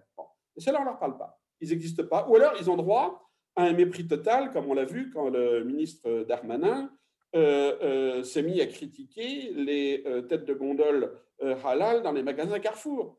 Ben, je veux dire, au moins, l'avantage du, capitalisme, c'est qu'ils suivent le marché. Bon, les, ce que reproche, c'est leur reproche d'ailleurs Darmanin. Euh, s'il y a un marché du halal, c'est parce qu'il y a une bourgeoisie halal, parce qu'il y a des classes moyennes, parce que ce n'est pas seulement euh, euh, des, gens fauchés dans les quartiers. Et ce sont des gens qui essaient justement de, vivre leur islam de manière ouverte hein, et dans un cadre social de sociabilité partagé par d'autres. Hein, autrement, ils en sont encore à tuer le mouton dans la baignoire. Bon, ça c'est fini, hein, complètement fini. Alors, il faudrait peut-être justement, c'est ça qui est frappant. Euh, on voit les, milieux euh, d'entreprise comprendre hein, les évolutions, pas toutes, mais certaines évolutions de la société française, alors que la classe politique ne les comprend pas, utilise des clichés ne parle pas aux gens à qui il faut parler et s'étonne après qu'effectivement, il y ait des incompréhensions. Ben oui, oui, c'est sûr. Alors, il nous reste quelques minutes avant de prendre les questions, et j'en reçois beaucoup, et des questions qui sont extrêmement intéressantes de la part de celles et ceux qui nous écoutent, qui nous regardent. Moi, ça sera ma toute dernière question, même si j'en ai encore, mais d'autres vont suivre. Est-ce que, au final, euh, c'est pas la hantise d'une expansion de l'islam aussi qui fait peur en France et qui pourrait être amplifiée aussi par l'histoire coloniale? Vous avez cité Olivier Roy. Euh, le comité euh, Adama qui se bat contre les violences policières euh, et contre le racisme. Cette année 2020 est d'ailleurs entre dans les annales, notamment euh, par la, percée de ce combat-là. Est-ce qu'il ne faut pas aussi aller de ce côté-ci pour trouver des explications à ce, que, nous sommes en train de vivre aujourd'hui? Moi, je, pense que cette, crainte ou cette peur, elle est liée à un lien mécanique et qui est erroné, qui est établi entre l'islam visible, le conservatisme religieux, la visibilité des femmes qui portent le hijab, par exemple, dans l'espace public, le fait qu'il y ait des citoyens musulmans qui ont un, comportement ostentatoire, qui manifestent leur religiosité, euh, qui utilisent une sémantique religieuse, qui expriment une certaine vision du monde, euh, deuxièmement. Et troisièmement, troisièmement, je dirais, et un amalgame avec l'islamisme comme activisme euh, au nom d'une religion dans l'espace politique, mais on peut être islamiste et légaliste. C'est d'ailleurs la tendance majoritaire en France. Il y a des islamistes en France. L'islamisme, c'est la politisation exacerbée des normes de la religion. Mais cela ne se traduit pas forcément par des infractions à l'ordre public. Troisième élément, le djihadisme. Et quand ce continuum est établi, il y a une crainte, le sentiment que derrière tout comportement euh, extérieur euh, ayant un lien avec l'islam, il y aurait un danger pour, pour la société. Et c'est ce qui fait peur, et c'est ce que craignent les pouvoirs publics. Des pouvoirs publics qui craignent aussi de donner le sentiment à une partie de l'opinion publique qu'ils n'agissent pas en conséquence par rapport à cette menace terroriste. Mais en expliquant l'essence d'un phénomène, l'islam de France, à partir de ses périphéries incandescentes, le djihadisme, on met, qu'on le veuille ou non, nolens volins, les musulmans sur le grill. Et en créant d'ailleurs un phénomène que l'on dit combattre, c'est-à-dire la solidarisation des musulmans qui peuvent être indifférents au culte avec des mouvements qui, eux, pour le coup, sont dans un activisme redoublé. Sur cette question euh, que je posais, qui était de comment l'histoire coloniale avait pu amplifier cela, euh, Leïla, vous êtes toujours avec nous? Est-ce que vous sentez de répondre à cela? Est-ce que vous avez... Euh, Bien sûr que là, on ne peut pas du tout faire fi de l'histoire coloniale euh, pour toutes les nations euh, et qu'elle est là comme une partie de la mémoire d'une humiliation très profonde, même pour ceux qui sont devenus des États indépendants, comme l'Algérie, qui devait être un département français et qui a fait une longue guerre de libération le Maroc et la Tunisie ayant été des mandats et où la violence euh, de la présence coloniale était moindre. Mais c'est justement parce qu'il y a eu cette blessure, cette humiliation de la colonisation, aujourd'hui, ce que euh, euh, Olivier appelle les musulmans de, du coin, ça veut dire les citoyens, qu'ils soient pratiquants ou non pratiquants, ils veulent avant tout du respect de la dignité, qu'on reconnaisse leur droit au respect, leur droit à la dignité. Et donc, ils ont vécu l'hystérie autour du voile et qui a commencé avec quelques centaines d'élèves dans les écoles et qui a fini par mettre à la porte une mère dans une réunion d'une collectivité locale de manière ostentatoire pour justement se faire voir comme un, élu de l'extrême droite du Front National les, musulmans ne peuvent plus supporter ce genre d'humiliation parce que dans leur passé colonial, ils l'ont vécu avec euh, beaucoup de, de, souffrance. Et donc, et moi, je partage ce, besoin de respect et de dignité parce que je suis une Palestinienne qui subit cette humiliation par l'occupation militaire et c'est en ça que je suis totalement solidaire de ce, de, ce besoin de respect. Je pense que euh, autant je suis d'accord avec Olivier, il, manque à l'exécutif français la, modestie d'aller chercher chez ceux qui savent, comme Olivier Hawes et d'autres chercheurs, mais il leur manque aussi d'avoir sur le plan humain un peu plus d'empathie avec les populations auxquelles ils parlent. Parce que c'est très différent, bien sûr. Pourquoi est-ce que les Portugais et les Espagnols et les Polonais, qui sont tous devenus français depuis la Seconde Guerre mondiale, n'ont pas le même sentiment? Parce qu'ils n'ont pas été colonisés par la France ou par l'Angleterre ou par Israël ou par d'autres. Et donc, je pense que il ne faut pas minimiser cet aspect, surtout lorsqu'on pense que il y a à côté du rejet, le rejet de la langue qu'ils parlent l'enseignement de l'arabe n'existe plus en France dans le secondaire. Pourquoi? On ne parle plus de l'enseignement de l'arabe dans la nouvelle loi. Pourtant, il en avait parlé au Muro, le président. Même euh, le ministre de l'Éducation a dit qu'il tenait. Et lorsqu'il y a l'enseignement de l'arabe, il y a avec l'enseignement de ce qu'a été la civilisation musulmane. Ça veut dire une ouverte, écuménique, coexistant avec les autres communautés. Ce n'est pas, ce n'est pas chez leurs parents ouvriers ou leur mère analphabète qu'ils vont pouvoir apprendre tout ça. Et ils apprendront aussi qu'il y a une laïcité dans le monde arabe. La laïcité ne s'est pas limitée aux frontières de la France. D'ailleurs, beaucoup de ceux qui ont écrit et défendu, certains ont été assassinés pour avoir défendu la laïcité par justement des, conservateurs. Tout ça n'existe pas dans l'enseignement euh, public français. On préfère envoyer les enfants dans les écoles financées par l'Arabie saoudite, l'Algérie et le Maroc que de mettre l'enseignement. Vous savez pourquoi? Ils sont 5000 aujourd'hui uniquement à suivre des cours dans les écoles publiques et 60 000 suivent les cours dans les associations musulmanes. On les a relégués aux associations musulmanes parce qu'on a, on a enlevé le CAPES et on avait les postes qu'il y avait pour l'enseignement de l'arabe. Donc, je rejoins qu'il y a à côté des éléments économiques, politiques, très importants, culturels. La dimension culturelle qui est la... On ne peut pas être, on ne peut pas renoncer à la violence. Ce que Olivier appelle dans tous ses écrits le nihilisme. Ce nihilisme vient du sentiment d'avoir été éternellement rejeté et ça se termine par une explosion.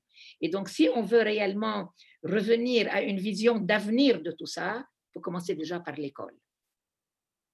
Alors, commencer par l'école, bah, du coup, ça sera la première question euh, d'une de, nos auditrices, Emma, euh, qui vous remercie pour vos interventions et qui dit quelles pistes envisagez-vous tous les trois pour sortir de cette situation? Afin d'endiguer le terrorisme et la radicalisation. Quelles seraient vos propositions pour restaurer une laïcité plus juste? Alors, vous, Leïla, vous nous avez parlé de, la, nécessité d'apprendre, de, faire connaître l'histoire, les cultures. Est-ce que vous voulez enchaîner comme vous êtes, comme vous avez la parole Je vous la, laisse. Je, dirais, à cette personne qui nous écoute que je pense que ça doit commencer à l'école parce que c'est à cet âge-là qu'on formate ce que euh, Olivier appelait, euh, mais de manière. Euh, je vais vous raconter une anecdote. Lorsque j'ai été nommée en Hollande, lorsque je suis arrivée, le ministère m'a amené en voiture pour faire mes courses. Et ça durait, ça durait. Donc, je dis, mais pourquoi on va tellement loin? Il y a un marché pas loin d'ici. On dit, mais non, on t'amène au marché musulman. Je dis, quoi? Le marché musulman? Comment? Vous avez un supermarché musulman? Oui. Je dis, mais qui vous a dit que je vais aller au supermarché musulman? Il y avait les Indonésiens, les Surinamiens, les Turcs et les Marocains. Je dis, mais moi, je ne peux pas, moi, je veux aller au marché à côté de ma maison. Ils pensaient très bien faire. C'est comme ça que la conception de la laïcité à la hollandaise, à la manière anglo-saxonne, respecter la culture. Je dis, moi, je pense que les musulmans en France n'ont absolument pas envie d'avoir un supermarché musulman. Ils vont dans tous les supermarchés, c'est là où euh, le ministre a trouvé le, halal qui l'a choqué. Et donc, je pense réellement que le modèle français est le bon, mais il est mal géré. Il était, je dirais, il est mal géré depuis longtemps. Pour être juste à l'égard de l'exécutif, ce n'est pas seulement la responsabilité du gouvernement actuel, mais on aurait pensé qu'avec le temps, toute cette érudition française, cette connaissance et tous ces centres qui travaillent et qui, comme a dit Olivier, beaucoup d'entre eux aussi sont issus de là, devraient pouvoir faire des recommandations d'une vision un peu plus, je dirais, euh, avec une vision d'avenir, avec de faire, comme a dit Hawes, de liberté, égalité, fraternité, une pratique pas seulement un slogan qu'on met sur le haut des écoles et des municipalités, mais ils ne sentent pas qu'eux, ils ont droit à liberté, égalité, fraternité. Et c'est de là que vient avant tout la, la, frustration, la violence. Et je pense qu'ils ont envie de partager cette laïcité surtout s'ils comprennent qu'elle n'est pas de, de, de l'antireligiosité. Mais pour cela, il faut qu'ils aient le sentiment que laïcité, ce n'est pas une injonction à l'athéisme. Olivier Roy? Alors bon, quelles seraient les pistes? Euh, J'ajoute, parce que alors c'est un, un, auditeur qui rebondit là-dessus, qui dit, mais d'accord hein, pour investir l'école, mais qui pour qui va éduquer les éducateurs? Et j'ajouterais euh, que Samuel Paty avait, été, avait participé à, une formation à l'Institut du monde arabe, une journée de formation des enseignants, référents culture, je crois, de l'Académie de Versailles. Et c'était euh, parce qu'il ne se sentait pas assez euh, outillé sur. Euh, il avait envie, en tout cas, de s'outiller sur la connaissance du, monde arabe, qui n'est pas un, un, seul bloc, un seul monolithe. Olivier, comment, comment, comment faire? Parce qu'il y a, un déficit de ce côté-ci. Oui, mais il y a un problème de, fond. C'est que la laïcité refuse de reconnaître le religieux. La preuve, donc, on enseigne dans les, dans les écoles, on n'enseigne pas, on apprend, on n'enseigne pas aux gens le religieux. On leur demande de parler du fait religieux. Bon, euh, euh, comme c'était quelque chose d'extérieur, là, il y a un fait. Bon, il pleut aujourd'hui, alors on va étudier le fait euh, de pluviométrie. mais bon, sans s'occuper du, du, sens. La, on, chasse le religieux de l'espace public, mais aussi de la tête des gens. Et du coup, on le donne aux radicaux. Hein. On le donne aux gens qui sont bien dans les marges et qui considèrent que de toute façon, il faut rester dans les marges. Donc, la loi euh, accentue la marginalisation euh, du, phénomène religieux. Et évidemment, la marginalisation, c'est le contraire de l'intégration et c'est le lieu parfait pour la radicalisation. Donc, comment euh, remettre du religieux dans l'espace public dans le cadre de la laïcité? Au moment de la loi de 1905, il n'y avait pas de problème parce que les, euh, les Français avaient une culture religieuse. Voilà. Même les plus anticléricaux, hein, comme le, euh, Émile Combes, euh, c'était un ancien séminariste, donc ce que c'était que l'Eucharistie, ce que c'était que le purgatoire, toutes ces choses-là, il connaissait. Bon. Maintenant, on est dans l'inculture religieuse totale. Quand on voit, par exemple, Darmanin, le ministre de l'Intérieur, dire oh ben, les catholiques, euh, euh, oui, ils peuvent pas aller à l'église, mais c'est pas important puisqu'ils peuvent prier à la maison. Bon, il oublie complètement que euh, le catholicisme, c'est pas seulement la prière, c'est aussi l'Eucharistie, la communion, que ça suppose un prêtre, que ça suppose des rites, etc. Il l'ignore complètement. Bon, il, il sécularise le, catholicisme et après il dit ben oui, il n'y a pas de problème si on accepte d'avoir une religion sécularisée, on n'a aucun problème pour la pratiquer. Ben oui, mais euh, il y a des religions qui refusent cette auto-sécularisation ou cette sécularisation extérieure. Donc, comment gérer l'hétérogénéité du religieux? Et au lieu d'accepter cette idée-là, qu'il y a une hétérogénéité du religieux, que le curé, le pasteur, le rabbin et l'imam, ils vont pas vous dire la même chose que votre professeur. Hein. Qu'est-ce qu'on fait? On donne au professeur une formation pour qu'il puisse parler de la religion comme culture, par exemple. Mais évidemment, il loupe l'essentiel. Euh, la religion, c'est pas une culture. Il n'y a pas de religion qui ne soit pas incarnée dans une culture, mais par définition, la religion, elles, ont toutes une prétention à l'universalité, être au-delà de la culture. Et là, on ne veut pas en entendre parler. Euh, dans les prisons, ils ont mis 15 ans à comprendre qu'il fallait des, des, euh, aumôniers musulmans, ce qui est légal, ce qui est parfaitement légal. Hein. La loi la prévoit depuis 1905. Parce que, ah ben non, c'est contre la laïcité. Mais non, c'est pas contre la laïcité. Dans les lieux fermés, euh, l'État, c'est-à-dire où les gens ne, peuvent pas sortir, il est de devoir de l'État de permettre aux gens qui sont enfermés dans ce lieu-là euh, d'avoir accès à la pratique religieuse. C'est ce que l'armée française a très bien compris. L'armée française a mis sur pied toute seule hein, un corps d'aumôniers musulmans qui fonctionne très bien et il y a très peu d'incidents dans l'armée française. Hein, euh, qui, comme, alors qu'elle est engagée sur des terrains qui sont essentiellement des sociétés musulmanes. C'est quand même assez extraordinaire. Et on a même un pèlerinage militaire français à la Mecque, bon, euh, parce qu'il y en a un à Lourdes. Bon. Euh, ça, on ne veut pas le voir. On ne veut pas voir que justement les expériences qui réussissent sont celles qui ne nient pas le fait religieux. Alors, ce n'est pas le rôle de l'État d'organiser, euh, évidemment, des cours de catéchisme, la question n'est pas là, mais il faut cesser de cette politique qui consiste à refuser de voir le religieux, à exclure tout ce qui apparaît comme du religieux, qui aujourd'hui est perçu comme signal faible de radicalisation, accepter l'hétérogénéité du religieux et cesser de remettre systématiquement le religieux dans des catégories qui ne sont pas les siennes, comme la culture par exemple. Parce que si l'islam euh, se répand, euh, c'est pas par extension de la culture arabo-musulmane. C'est absurde, ça n'a strictement rien à dire, puisque cette culture s'efface aussi dans les secondes et troisième générations. C'est parce qu'il y a des gens qui se convertissent. Voilà. Euh, les gens euh, qui aujourd'hui choisissent une religion, ils choisissent du religieux, ils ne choisissent pas du culturel. Hein. On ne se convertit pas pour manger des couscous. Hein.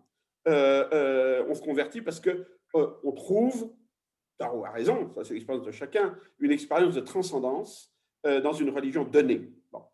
Euh, euh, et ça, il faut l'admettre au lieu de le criminaliser. Ah ouais, vous, quelles seraient les, les, solutions pour apaiser le climat et aller vers une laïcité plus juste Il serait aventureux, il serait aventureux prétentieux de, de, prétendre avoir une solution. En revanche, ce, que je, ce que je dirais, ce que j'aimerais dire, c'est deux choses. Il, il y a, je dirais, une conception trine qu'on peut avoir d'abord de la bienveillance vis-à-vis des musulmans et du fait musulman quand on l'étudie. La deuxième, deuxième chose, c'est le discernement. De quoi parlons-nous au juste quand il est question de fait islamique ou de fait musulman en lien ou non avec la laïcité? Et la troisième, troisième chose, c'est la critique. Si vous êtes bienveillant, vous pouvez plus facilement administrer une critique, y compris à l'endroit de conception du monde étroite. Et plutôt que de parler en général, je parlerai de mon cas particulier, puisque j'enseigne à Sciences Po Lyon depuis plus d'une dizaine d'années un cours sur l'islam, pouvoir et politique dans le monde arabe, des origines à nos jours. Il y a un public en partie musulman. Il n'y a pas que des musulmans, mais il y a aussi des musulmans.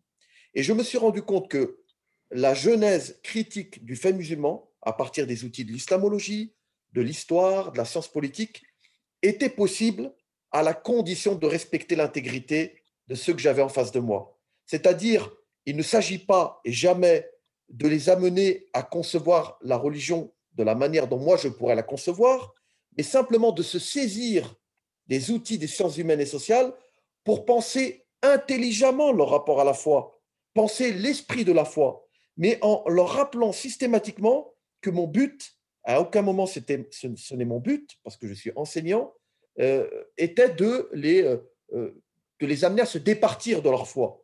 Si on est capable d'avoir à la fois de la bienveillance, de faire preuve de discernement et euh, de, je dirais, de, de, bonne disposition à l'égard de ceux que nous avons en face de nous, notamment des musulmans, je pense que la critique est possible. Et s'agissant de la laïcité, l'esprit de laïcité ou l'esprit laïque, l'écrasante majorité des musulmans le respectent. D'ailleurs, je vais les citer à ce moment-là de la conférence parce que c'est important, le printemps républicain qui est très omniprésent sur les réseaux sociaux. Il y a quelques deux ans, Gilles Clavreul a signé un document sur la laïcité et les valeurs de la République. Lui-même reconnaît que la laïcité, euh, je dirais, dans les faits est respectée. Mais il parle de laïcité dans les têtes.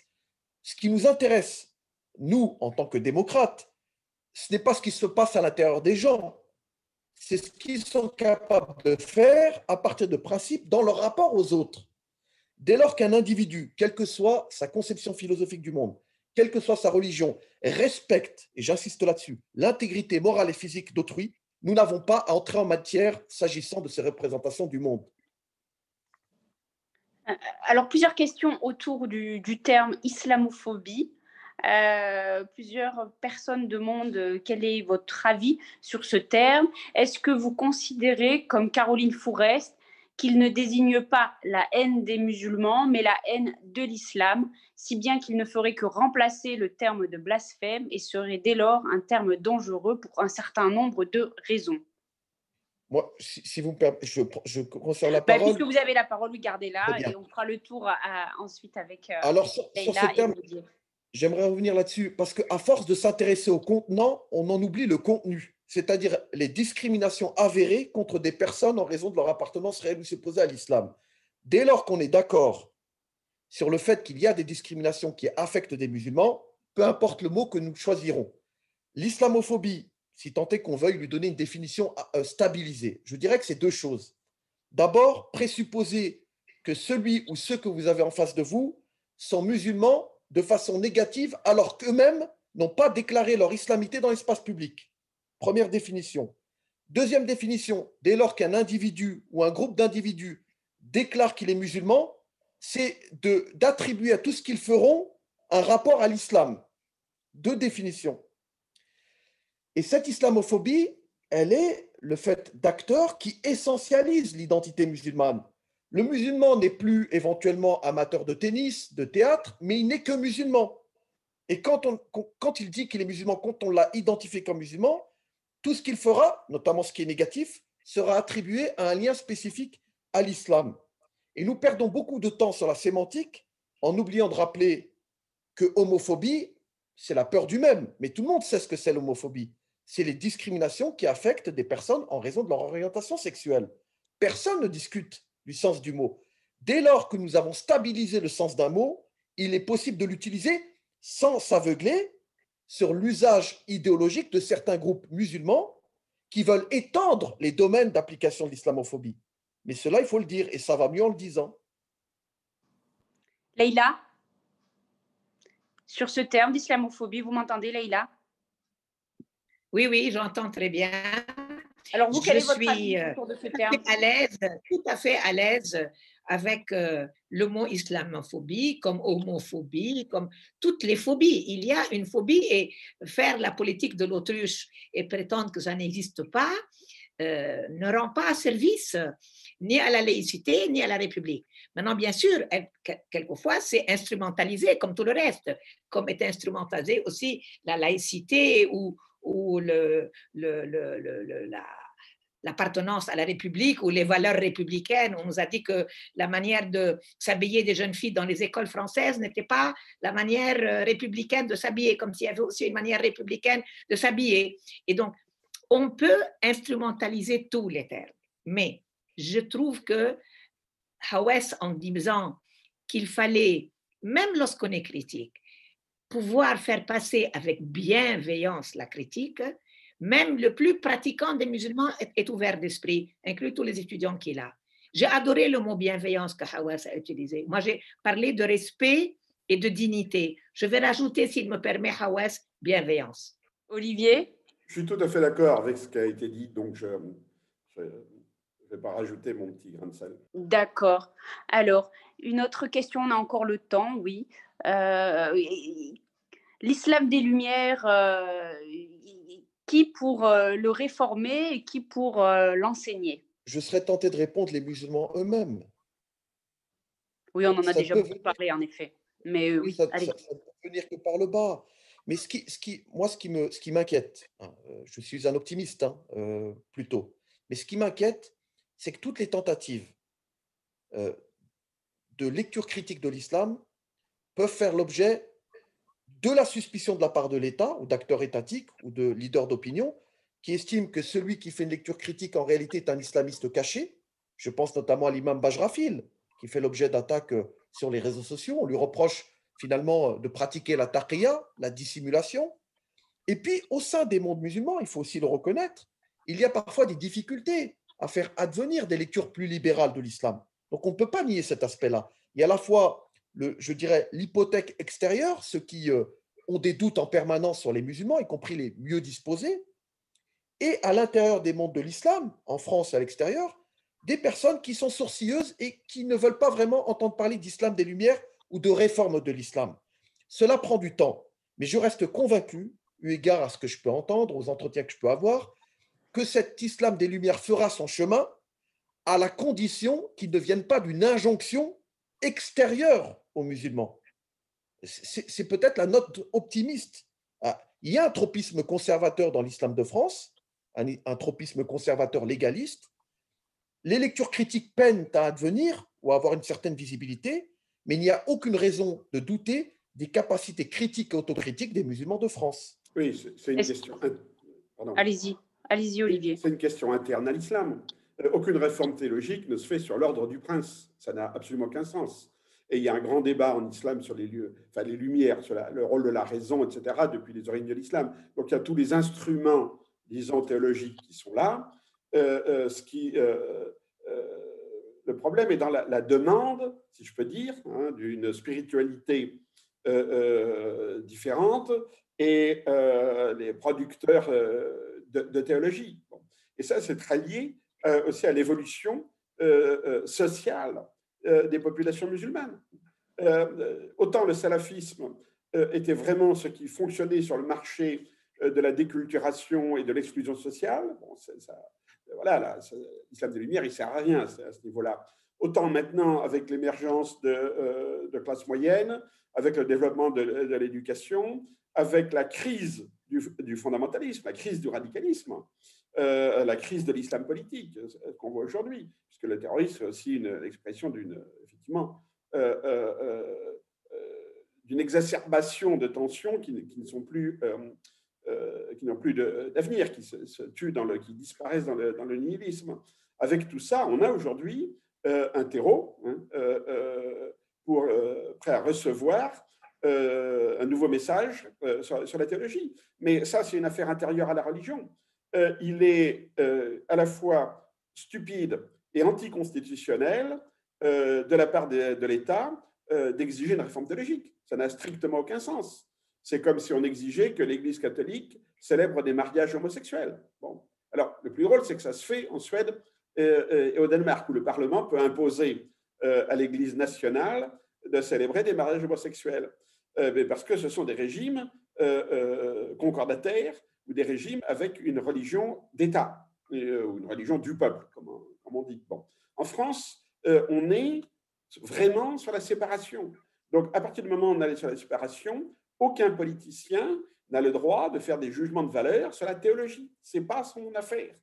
Mais il faut qu'il laisse euh, euh, euh, l'espace théologique ouvert dans les religions, et donc, un, qui ne fasse pas alliance avec les milieux les plus bornés sur le plan théologique, et deux, qui laisse se développer des espaces de réflexion non soumis à l'intervention étatique ni française ni des autres pays, et où il y a un véritable débat théologique. Or, qu'est-ce qu'on voit? Le gouvernement n'a jamais rien fait pour laisser se développer des espaces de réflexion théologique. Je pense par exemple dans le cadre de Strasbourg. Euh, euh, à Strasbourg, le gouvernement peut sans problème laisser s'ouvrir une faculté de théologie islamique dans le cadre de l'université française. Bon, ça a toujours été saboté par une alliance entre les laïcs et, disons-le, la hiérarchie catholique. Bon, les laïcs veulent faire disparaître le statut spécial de l'Alsace-Lorraine et la hiérarchie catholique veut se le garder. Bon, en partageant un petit peu avec les protestants et les juifs. Euh, euh, alors là, il faut prendre ce genre de problème à bras le corps. Oui, il faut une faculté en France, il faut qu'on laisse s'installer une faculté de théologie islamique à Strasbourg, dans le cadre concordataire. Et ça, ça fait hurler tout le monde, et ça ne se fera pas, et on continuera à faire des grands discours sur pourquoi il n'y a pas d'islam des Lumières. Et est-ce que vous avez envie d'ajouter quelque chose ou on passe à la question suivante? Oui, je vais ajouter quelque chose, mais j'ai pensé, après la question sur euh, pourquoi les gens réagissent au terme d'islamophobie, pourquoi ils ne réagissent pas au terme de terrorisme. Vous savez que c'est comme ça qu'on nous appelle, nous, les Palestiniens. On nous appelle des terroristes. Et euh, maintenant, on appelle tous les gens qui utilisent de la violence. Mais on oublie qu'il y a le terrorisme d'État. Et on oublie que, par exemple, peut-être qu'on devrait comprendre que Ben Laden a été une fabrication entièrement faite par les Américains à l'Arabie saoudite pour combattre les Soviétiques en Afghanistan. Je n'ai pas entendu une seule fois une autocritique qui dirait, je ne l'attends pas de M. Trump sûrement, mais j'aimerais bien un jour que M. Macron dise dans un de ses discours, peut-être lorsque à un certain moment on a pensé instrumentaliser les islamistes euh, euh, pour une guerre contre les communistes, nous avons planté ce qui allait devenir les graines d'un, euh, tout à fait, Olivier parlait de globalisation, du fait que les jeunes se sentent dans la mondialisation perdue. La violence est devenue mondialisée, mais elle ne vient pas seulement des individus qui, se font sauter, elle vient aussi des États. Quel est le crime du Yémen de mériter la destruction qu'il vit depuis cinq ans par une coalition dirigée par l'Arabie saoudite armés par la France aussi, et les, les Émirats arabes unis?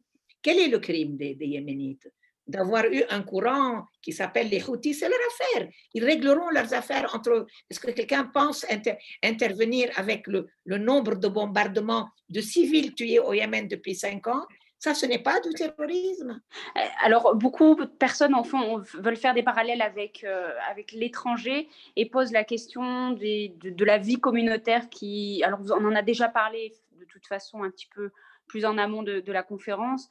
Euh, l'impression qu'une vie de communauté est, à bannir en France quand dans d'autres pays, restos, bars, églises, associations culturelles, magasins prolifèrent sans poser de problème. Vous parliez tout à l'heure de votre anecdote. Leïla, en, Hollande, où on vous a conduit d'abord et avant tout au supermarché entre guillemets musulmans. est-ce que, est que là-dessus, vous avez une réponse à faire aux internautes? Oui, je, pense que cette personne ne connaît pas son pays. Il n'y a pas de structure communautaire, ni pour les supermarchés, ni pour le reste. Il n'y a même pas un parti communautaire. Il n'y a pas un parti qui représente la communauté musulmane. Les musulmans de France n'ont pas envie d'être enfermés, ghettoisés dans une communauté. Ils sont déjà ghettoisés, dans les, en tout cas pour les pauvres parmi eux, les enfants des ouvriers, dans leur, dans leur euh, euh, espace urbain, dans les banlieues, qui sont des ghettos, fabriqués pas par les, pas par les, habitants, mais par l'État, parce que l'État pensait que c'était bien de les mettre ensemble, eux et les Africains. Mais il n'y a pas de, a pas de fonctionnement communautaire sur le plan les 6 millions de, musulmans de France ne vivent pas en communauté. Ils sont partout, ils votent dans tous les partis. Regardez les statistiques, demandez Olivier Roy et Hawes, ils vous diront, il y a même ceux qui votent Front National. Et donc, ils ne, fonctionnent pas comme communauté. Il n'y a rien de communautaire en France. Je vous ai raconté l'anecdote pour vous dire à la personne qui demande la question que c'est comme ça que c'est en Angleterre, c'est comme ça que c'est en Hollande. Parce que c'est une autre tradition. Ils considèrent que peut-être comme ça, il les, il les respecte mieux. Ce que moi, moi, je suis pour l'assimilation. Seulement, il faut qu'elle soit réussie. Elle ne doit pas être uniquement sur du papier. Je suis pour la laïcité, je suis pour l'assimilation à la française, mais il faut avoir le courage de dire qu'elle n'est pas ce qu'elle a promis d'être à toutes ces communautés qui sont venues, pas communautés, ces travailleurs qui sont venus pour construire la France après l'indépendance. Ils sont quand même, ils, ont, ils font partie du succès de l'économie française. Les 30 glorieuses ont été construites aussi sur leur dos. Et après, on leur dit merci, maintenant restez dans vos ghettos. Et donc, reprenons.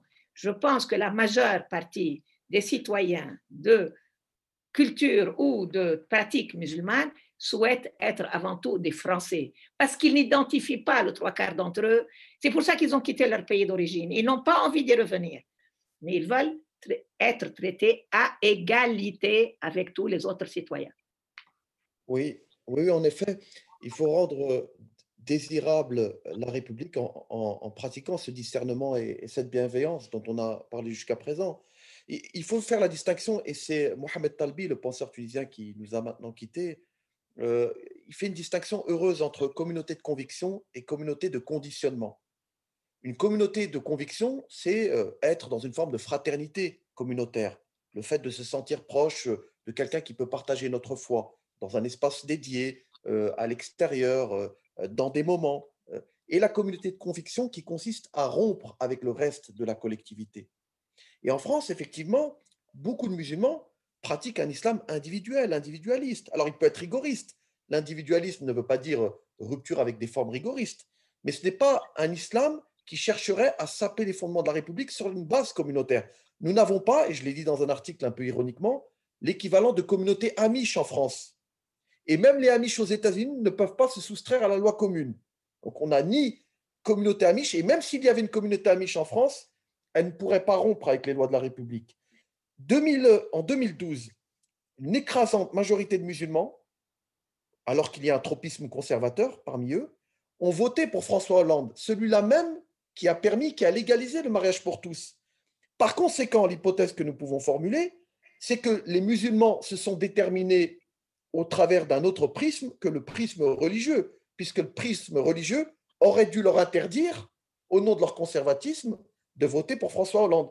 Et c'est la démonstration qu'il y a des musulmans qui votent, comme l'a dit Olivier Roy, mais que les musulmans ne votent pas en fonction d'un logiciel d'une génétique musulmane. Olivier, vous voulez ajouter quelque chose ou on passe à la question suivante? Oui, parce que je suis d'accord avec ce que vient de dire, euh, comme d'habitude, euh,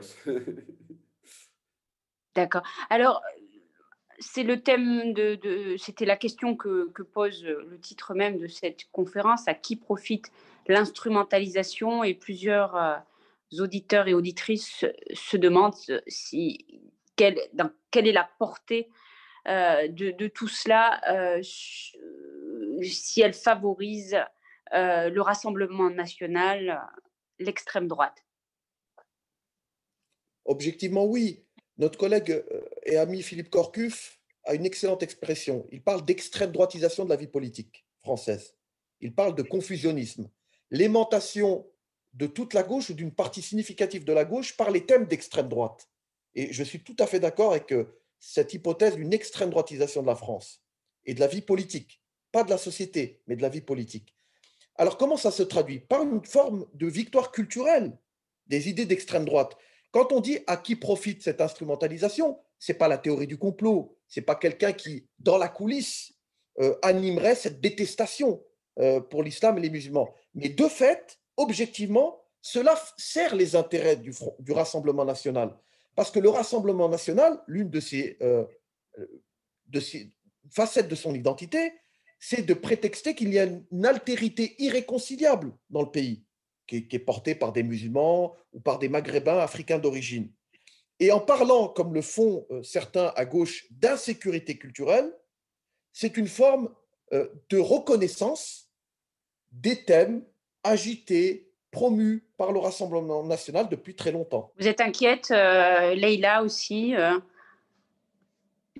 Oui, plus à l'extrême droite. Je suis, je suis, je suis, comme j'ai dit au début, et j'ai dit que c'est une des raisons pour laquelle j'ai bien accepté de m'asseoir à côté de deux grands spécialistes comme, comme Olivier et Hawes, je suis désemparée par euh, la vitesse à laquelle le discours euh, d'extrême droite est en train de gagner, le discours raciste, le discours des, des, des de la perception manipulée, souvent malheureusement aussi par les médias.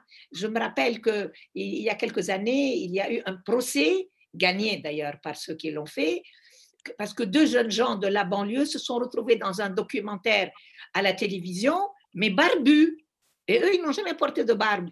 Lorsqu'on a interrogé le caméraman, il a dit Oui, je reconnais. On m'avait commandé un film sur le radicalisme en banlieue, et comme je n'ai trouvé personne, j'ai barbouillé deux, deux types qui étaient sur la place. C'est vous dire que c'est quelque chose qui est tellement, tellement profond, mais c'était une anecdote, ça c'était dix ans, je pense déjà. Aujourd'hui, c'est dans les radios, à la télévision, au tournant de la rue, dans les discours, et pas seulement des gens de droite, pas seulement des gens de droite. Et donc, je suis très inquiète, je suis désemparée, je cherche à comprendre, et je ne peux pas accepter cette phrase ignoble, ignoble de l'ancien Premier ministre euh, Manuel Valls, qui dit que essayer d'expliquer, c'est déjà justifié, ou essayer d'analyser, c'est justifié. C'est honteux pour un homme qui se dit de gauche, parce que c'est notre devoir de tout comprendre dans la vie. Moi, je, je, je, je veux que cette, cette tendance euh, radicale disparaisse, je veux que la violence s'arrête, que le terrorisme d'État et le terrorisme individuel, je veux que les gens soient tous égaux en France. Mais pour cela, il faut bien qu'on apporte des solutions à tous les problèmes qu'ont présentés Olivier et Hawass, qui sont, graves, et où on a l'impression que les autorités officielles qui gèrent, et malheureusement, je n'entends pas assez la voix du Parlement, je n'entends pas assez de discussions sur ces questions, sur ce qu'on va faire pour l'avenir. Ce n'est pas à nous qu'il faut le demander, les élus sont là pour ça. Les élus, qu'ils soient nationaux ou locaux, sont ça. Il faut, il n'y a plus de débat d'ailleurs la revue a fermé, il n'y a plus de débat en profondeur en France et les autorités exécutives ont besoin de ce débat et surtout avec ceux qui sont concernés. Alors, ils peuvent être des intellectuels comme les deux qu'on a à table ici, ils peuvent être des citoyens, ils peuvent être des élus, mais il faut revenir à un débat qui, lui, ouvre des perspectives d'avenir. Euh, alors, je vais peut-être introduire une note euh, un peu plus, un peu plus optimiste. Hein. Euh, alors, je suis tout à fait d'accord sur l'extrême droitisation du débat. Ça, c'est clair et net. Hein. Euh, l'essentialisme euh, est passé à gauche par l'intermédiaire de la religion, c'est-à-dire que ce n'est pas un point de vue ethnique, mais bon, c'est la religion. Et la laïcité est passée à droite et s'est transformée en une, vision identitaire. Marine Le Pen a mis la laïcité à la place du, du christianisme dans son programme présidentiel de 2017. Elle a dit l'identité française, c'est la laïcité. Bon, donc ça, tout à fait d'accord. Mais en même temps, il y a quand même quelque chose, moi, qui me frappe depuis euh, maintenant 20 ans. C'est-à-dire que cette droitisation du discours euh, politique, et des débats, donc des débats de télé et des débats que nous avons nous aussi, on est dedans, on n'a pas le choix, correspond ni au vote, ni aux mouvements sociaux. tous les présidents euh, euh, pensent, tous les candidats pensent que pour se faire élire, il faut aller bouffer sur les plates-bandes du Front National, et tous ceux qui ont été élus sont ceux qui au début ne le faisaient pas. Je veux dire, bon, Chirac a quand même été élu contre le Front National. Euh, Sarkozy, quand il a démarré son, son, mandat présidentiel, était très dur sur le sécuritaire, mais très ouvert sur le religieux. Rappelez-vous le discours de Latran, que, dont personne ne veut se rappeler, à commencer par lui, hein, évidemment.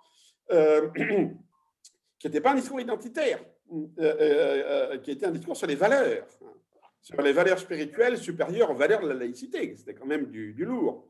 Bon, sous l'influence donc de M. Buisson, il s'est droitisé, il est parti sur le discours de, Mme Le Pen et il a perdu. Voilà. François Hollande a commencé, a été élu sur un discours anti-Le Pen.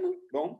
Euh, en milieu de mandat, il a cru que euh, pour se faire réélire, il fallait passer sur les plates de, euh, de, Marine Le Pen. Il a fait appel à M. Valls et ils ont perdu. Bon. Et là, qu'est-ce qu'on voit? La même chose. Qui c'est qui a été élu M. Macron? Sur un discours libéral où les questions identitaires n'étaient pas du tout au centre, hein, où c'était un discours d'ouverture, d'intégration, etc. Il a été élu. Et maintenant, à mi-mandat, il pense à son tour qu'il ne pourra être élu qu'en empruntant le logiciel de Mme Le Pen on peut supposer qu'il sera battu, on peut espérer. Et la deuxième remarque euh, optimiste, entre guillemets, c'est que les mouvements sociaux n'ont rien à voir avec le débat, avec ce débat identitaire. Les, qui c'est qui descend dans la rue depuis, euh, euh, depuis 20 ans hein? Ce sont des mouvements sociaux au sens strict, c'est-à-dire des protestations contre les pensions, enfin sur la question des retraites, sur la question du niveau de vie, sur la question sociale.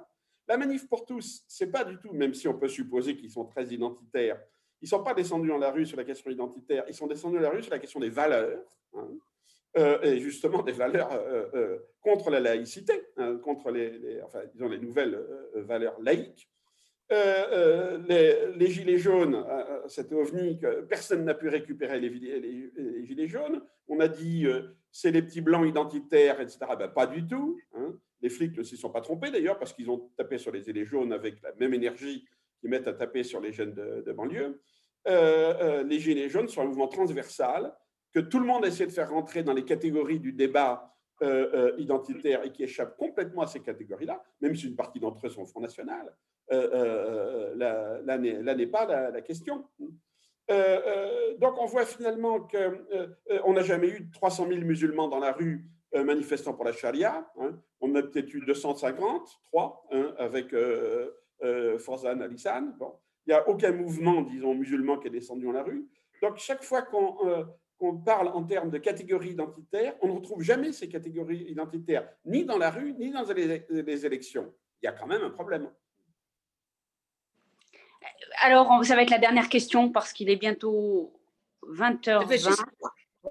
Ah, Olivier, vous avez juste ajouter quelque chose. Allez, là, vous vouliez rajouter quelque chose. Olivier, on ne vous entend pas en fait. Vous êtes Pardon, non. Olivier, il, s'est mis en muet. Euh, moi, je voudrais rajouter à ce que dit Olivier, qui est très intéressant sur euh, réellement où, où, est le vrai pouls de la société. Je voudrais dire que, encore une fois, la France, elle n'est pas sur une autre planète. Et il y a quelque chose, vous allez être surpris, qui m'a beaucoup relevé le moral la semaine dernière, c'est l'attitude des footballeurs du, du, du, Paris Saint-Germain face aux, aux Turcs qui, affrontant un propos bien sûr raciste, puisque comme il lui a tellement sympathiquement dit, pourquoi tu ne dis pas lorsqu'il y a un blanc que c'est un blanc, mais le noir, tu dois l'appeler négro. Le roumain a prétendu que négro était la manière de dire noir en roumain. Acceptons le principe, mais on n'en défendit pas un, un blanc en disant un blanc a dit. Et donc, je pense que la manière dont les deux équipes sont sorties ensemble montre que le combat contre le racisme, il est le même dans le monde entier. Et je pense que Black Lives Matter a compté dans la défaite de Trump. Black Lives Matter, ça a coûté la vie à plein de malheureux qui ont été tabassés à mort ou étouffés sous les bottes de la, de la police, mais ça a changé l'administration américaine qui va venir. Et ce sera pareil aussi en France. Moi, je pense que euh, ceux qui, comme dit Olivier, vont chasser dans les plates-bandes de l'extrême droite, c'est les jeunes font partie de ce monde-là. Et d'ailleurs, on a entendu beaucoup de jeunes parler de Black Lives Matter. Je pense la même chose en Israël. En Israël, vous avez des Israéliens qui se battent contre le racisme du gouvernement de Netanyahu. Vous avez en Amérique des organisations juives américaines qui se battent avec les Noirs et les Portoricains contre le racisme. Parce que c'est la culture de l'avenir, c'est la culture des jeunes. Et donc, ce n'est pas du tout une bataille perdue. Hein. Je veux dire, il n'y a pas de solution technique. Nous ne sommes pas dans un débat technique.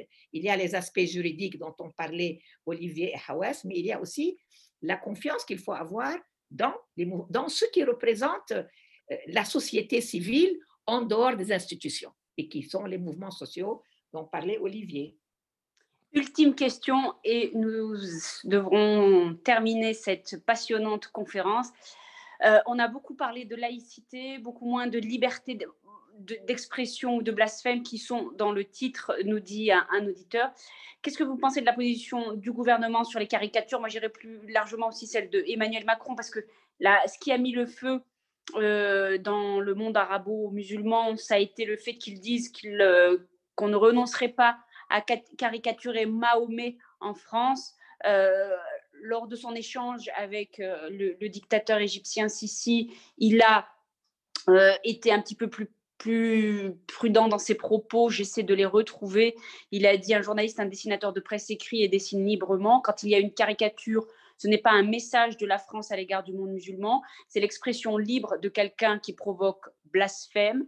Il a le droit dans mon pays parce que ce n'est pas la loi de l'islam qui s'applique, c'est la loi d'un peuple souverain qui l'a choisi pour lui-même je ne vais pas la changer pour vous, ce à quoi lui a rétorqué le, président égyptien que euh, voilà, il, les valeurs religieuses devaient avoir la suprématie sur les valeurs humaines. Ah, ah, merci Rachida. Moi j'aimerais, parce que c'est une question importante, terminer sur, sur une nouvelle contradiction dans le débat public. Alors les nationaux républicains, euh, qui souvent s'offusquent au nom de l'insécurité euh, culturelle présumée du multiculturalisme, sans toujours l'assumer franchement, et s'insurgent volontiers contre le modèle anglo-saxon, n'ont pourtant aucun mal à considérer la liberté d'expression comme un absolu, par définition non négociable. Lors même que, précisément, la valeur phare dans le libéralisme politique et culturel, qu'ils abordent par ailleurs, c'est justement la liberté, y compris de celles et ceux avec lesquels nous pouvons exprimer des désaccords de fond sur les visions du monde, à l'instar des islamistes et autres salafistes. Pour défendre les caricatures, quelles qu'elles soient, ou les insultes de telle ou telle personne euh, qui s'en prennent à l'islam, ces défenseurs de la liberté d'expression font peu de cas, pour de bonnes ou de mauvaises raisons, de la common decency, en dépit des réactions qui sont généralement euh, critiques mais raisonnables des musulmans, victimes à la fois du terrorisme et de la suspicion omniprésente de leur environnement sociopolitique quant à leur loyauté réelle à la République. Rien, évidemment, rien ne justifiera jamais que l'on porte atteinte à l'intégrité morale et physique de quelqu'un qui use de la liberté de caricaturer, y compris le sacré. Mais la liberté d'expression et de caricaturer, comme nous y invite le philosophe Zvetan Todorov, n'est-elle pas plus salvifique et redoutable encore quand elle s'exerce contre des hégémonismes et non contre les symboles d'une religion révérée par des fidèles, par ailleurs victimes de discrimination en raison de leur appartenance réelle ou supposée à l'islam? Je veux dire par là que si l'on est attaché à la liberté, comme nous devons tous l'être, nous devons être attentifs à la liberté de celles et ceux avec lesquels nous, partageons, nous ne partageons pas les visions du monde. Et donc, si elle est appliquée et applicable à la liberté de caricaturer, nous devons être capables d'être sensibles et à l'écoute de ceux qui se sentent blessés quand des caricatures n'attendent pas aux symboles révérés par les terroristes ou les radicaux qu'il faut combattre, mais par des musulmans ordinaires qui vivent une double stigmatisation, à la fois des terroristes qui attendent à leur vie. Souvenez-vous que malheureusement, lors de l'attentat de Nice, un tiers des victimes étaient musulmanes, et en plus, victimes de la mise à l'index d'un certain nombre de leaders d'opinion qui estiment que les musulmans n'ont pas véritablement le goût à l'humour. Vous voulez enchaîner, Olivier, là, sur cette... juste je crois que l'erreur du président quand il s'est exprimé au sujet des caricatures, ça a été de dire sur, le, sur les caricatures, nous ne céderons pas. Or, c'est pas ça qu'il fallait dire. Il fallait dire sur la liberté d'expression, nous ne céderons pas. Que l'État assure la liberté d'expression, c'est normal. Mais l'État n'a pas à endosser les caricatures. Et ce à quoi on assiste aujourd'hui, c'est ce glissement justement de principes hein, euh, juridiques que l'État doit faire respecter à des valeurs ayant un contenu qui est ce fameux droit au blasphème qui n'a aucun sens puisque la laïcité ne reconnaît pas la religion. Donc la laïcité ne peut pas reconnaître un droit au blasphème, puisque le mot blasphème n'existe pas dans, dans, la laïcité. Euh, donc là encore, euh, c'est cet empiètement permanent de la laïcité sur le contenu religieux qui pose problème. Euh, euh, il faut revenir à des principes simples euh, de la liberté d'expression en laissant tomber justement toute cette question de, des valeurs. Il n'y a pas de valeur de la laïcité, désolé. Leïla, un dernier mot avant de se dire au revoir? Entièrement d'accord. Je pense que et Hawes et Olivier ont exprimé beaucoup mieux que moi ce que j'aurais dit. Merci beaucoup.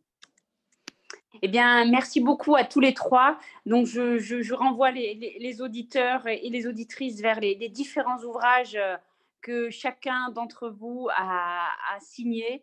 Euh, Leïla, vous en avez signé euh, deux. Je vous laisse les, redire. Vous aviez tout à l'heure parlé des le, Proche-Orient. J'ai oublié le titre, mais je me souviens de ce bouquin m'avait marqué effectivement quand vous avez fait la des... Il est épuisé, donc il le trouve ah. pas. Les vrais auteurs, c'est Olivier et Hawes et Olivier, voilà, et Hawass. Et donc, en, début de, conférence, j'ai cité euh, vos, derniers ouvrages, L'islamisme décrypté euh, pour euh, Hawass et Séniger. Et vous, Olivier, le dernier ouvrage. Alors, je, renvoie quand même à, l'islam et la laïcité. Alors, ça date de, 2005, mais ça vaut le coup de le lire aujourd'hui, même si on a l'impression qu'en 15 ans, tout ça s'est aggravé. Et puis, vous avez également publié L'Europe est-elle chrétienne en 2019 et aussi, il faut le lire, Le djihad et la mort en 2016 et puis l'islam mondialisé un petit peu plus tôt. Merci à, tous les trois. Euh, à très bientôt. Merci. à vous tous. Merci, à Raymond d'avoir choisi ce sujet tellement important aujourd'hui. Et merci à toi de l'avoir animé, Rachida. Merci. Au revoir tout le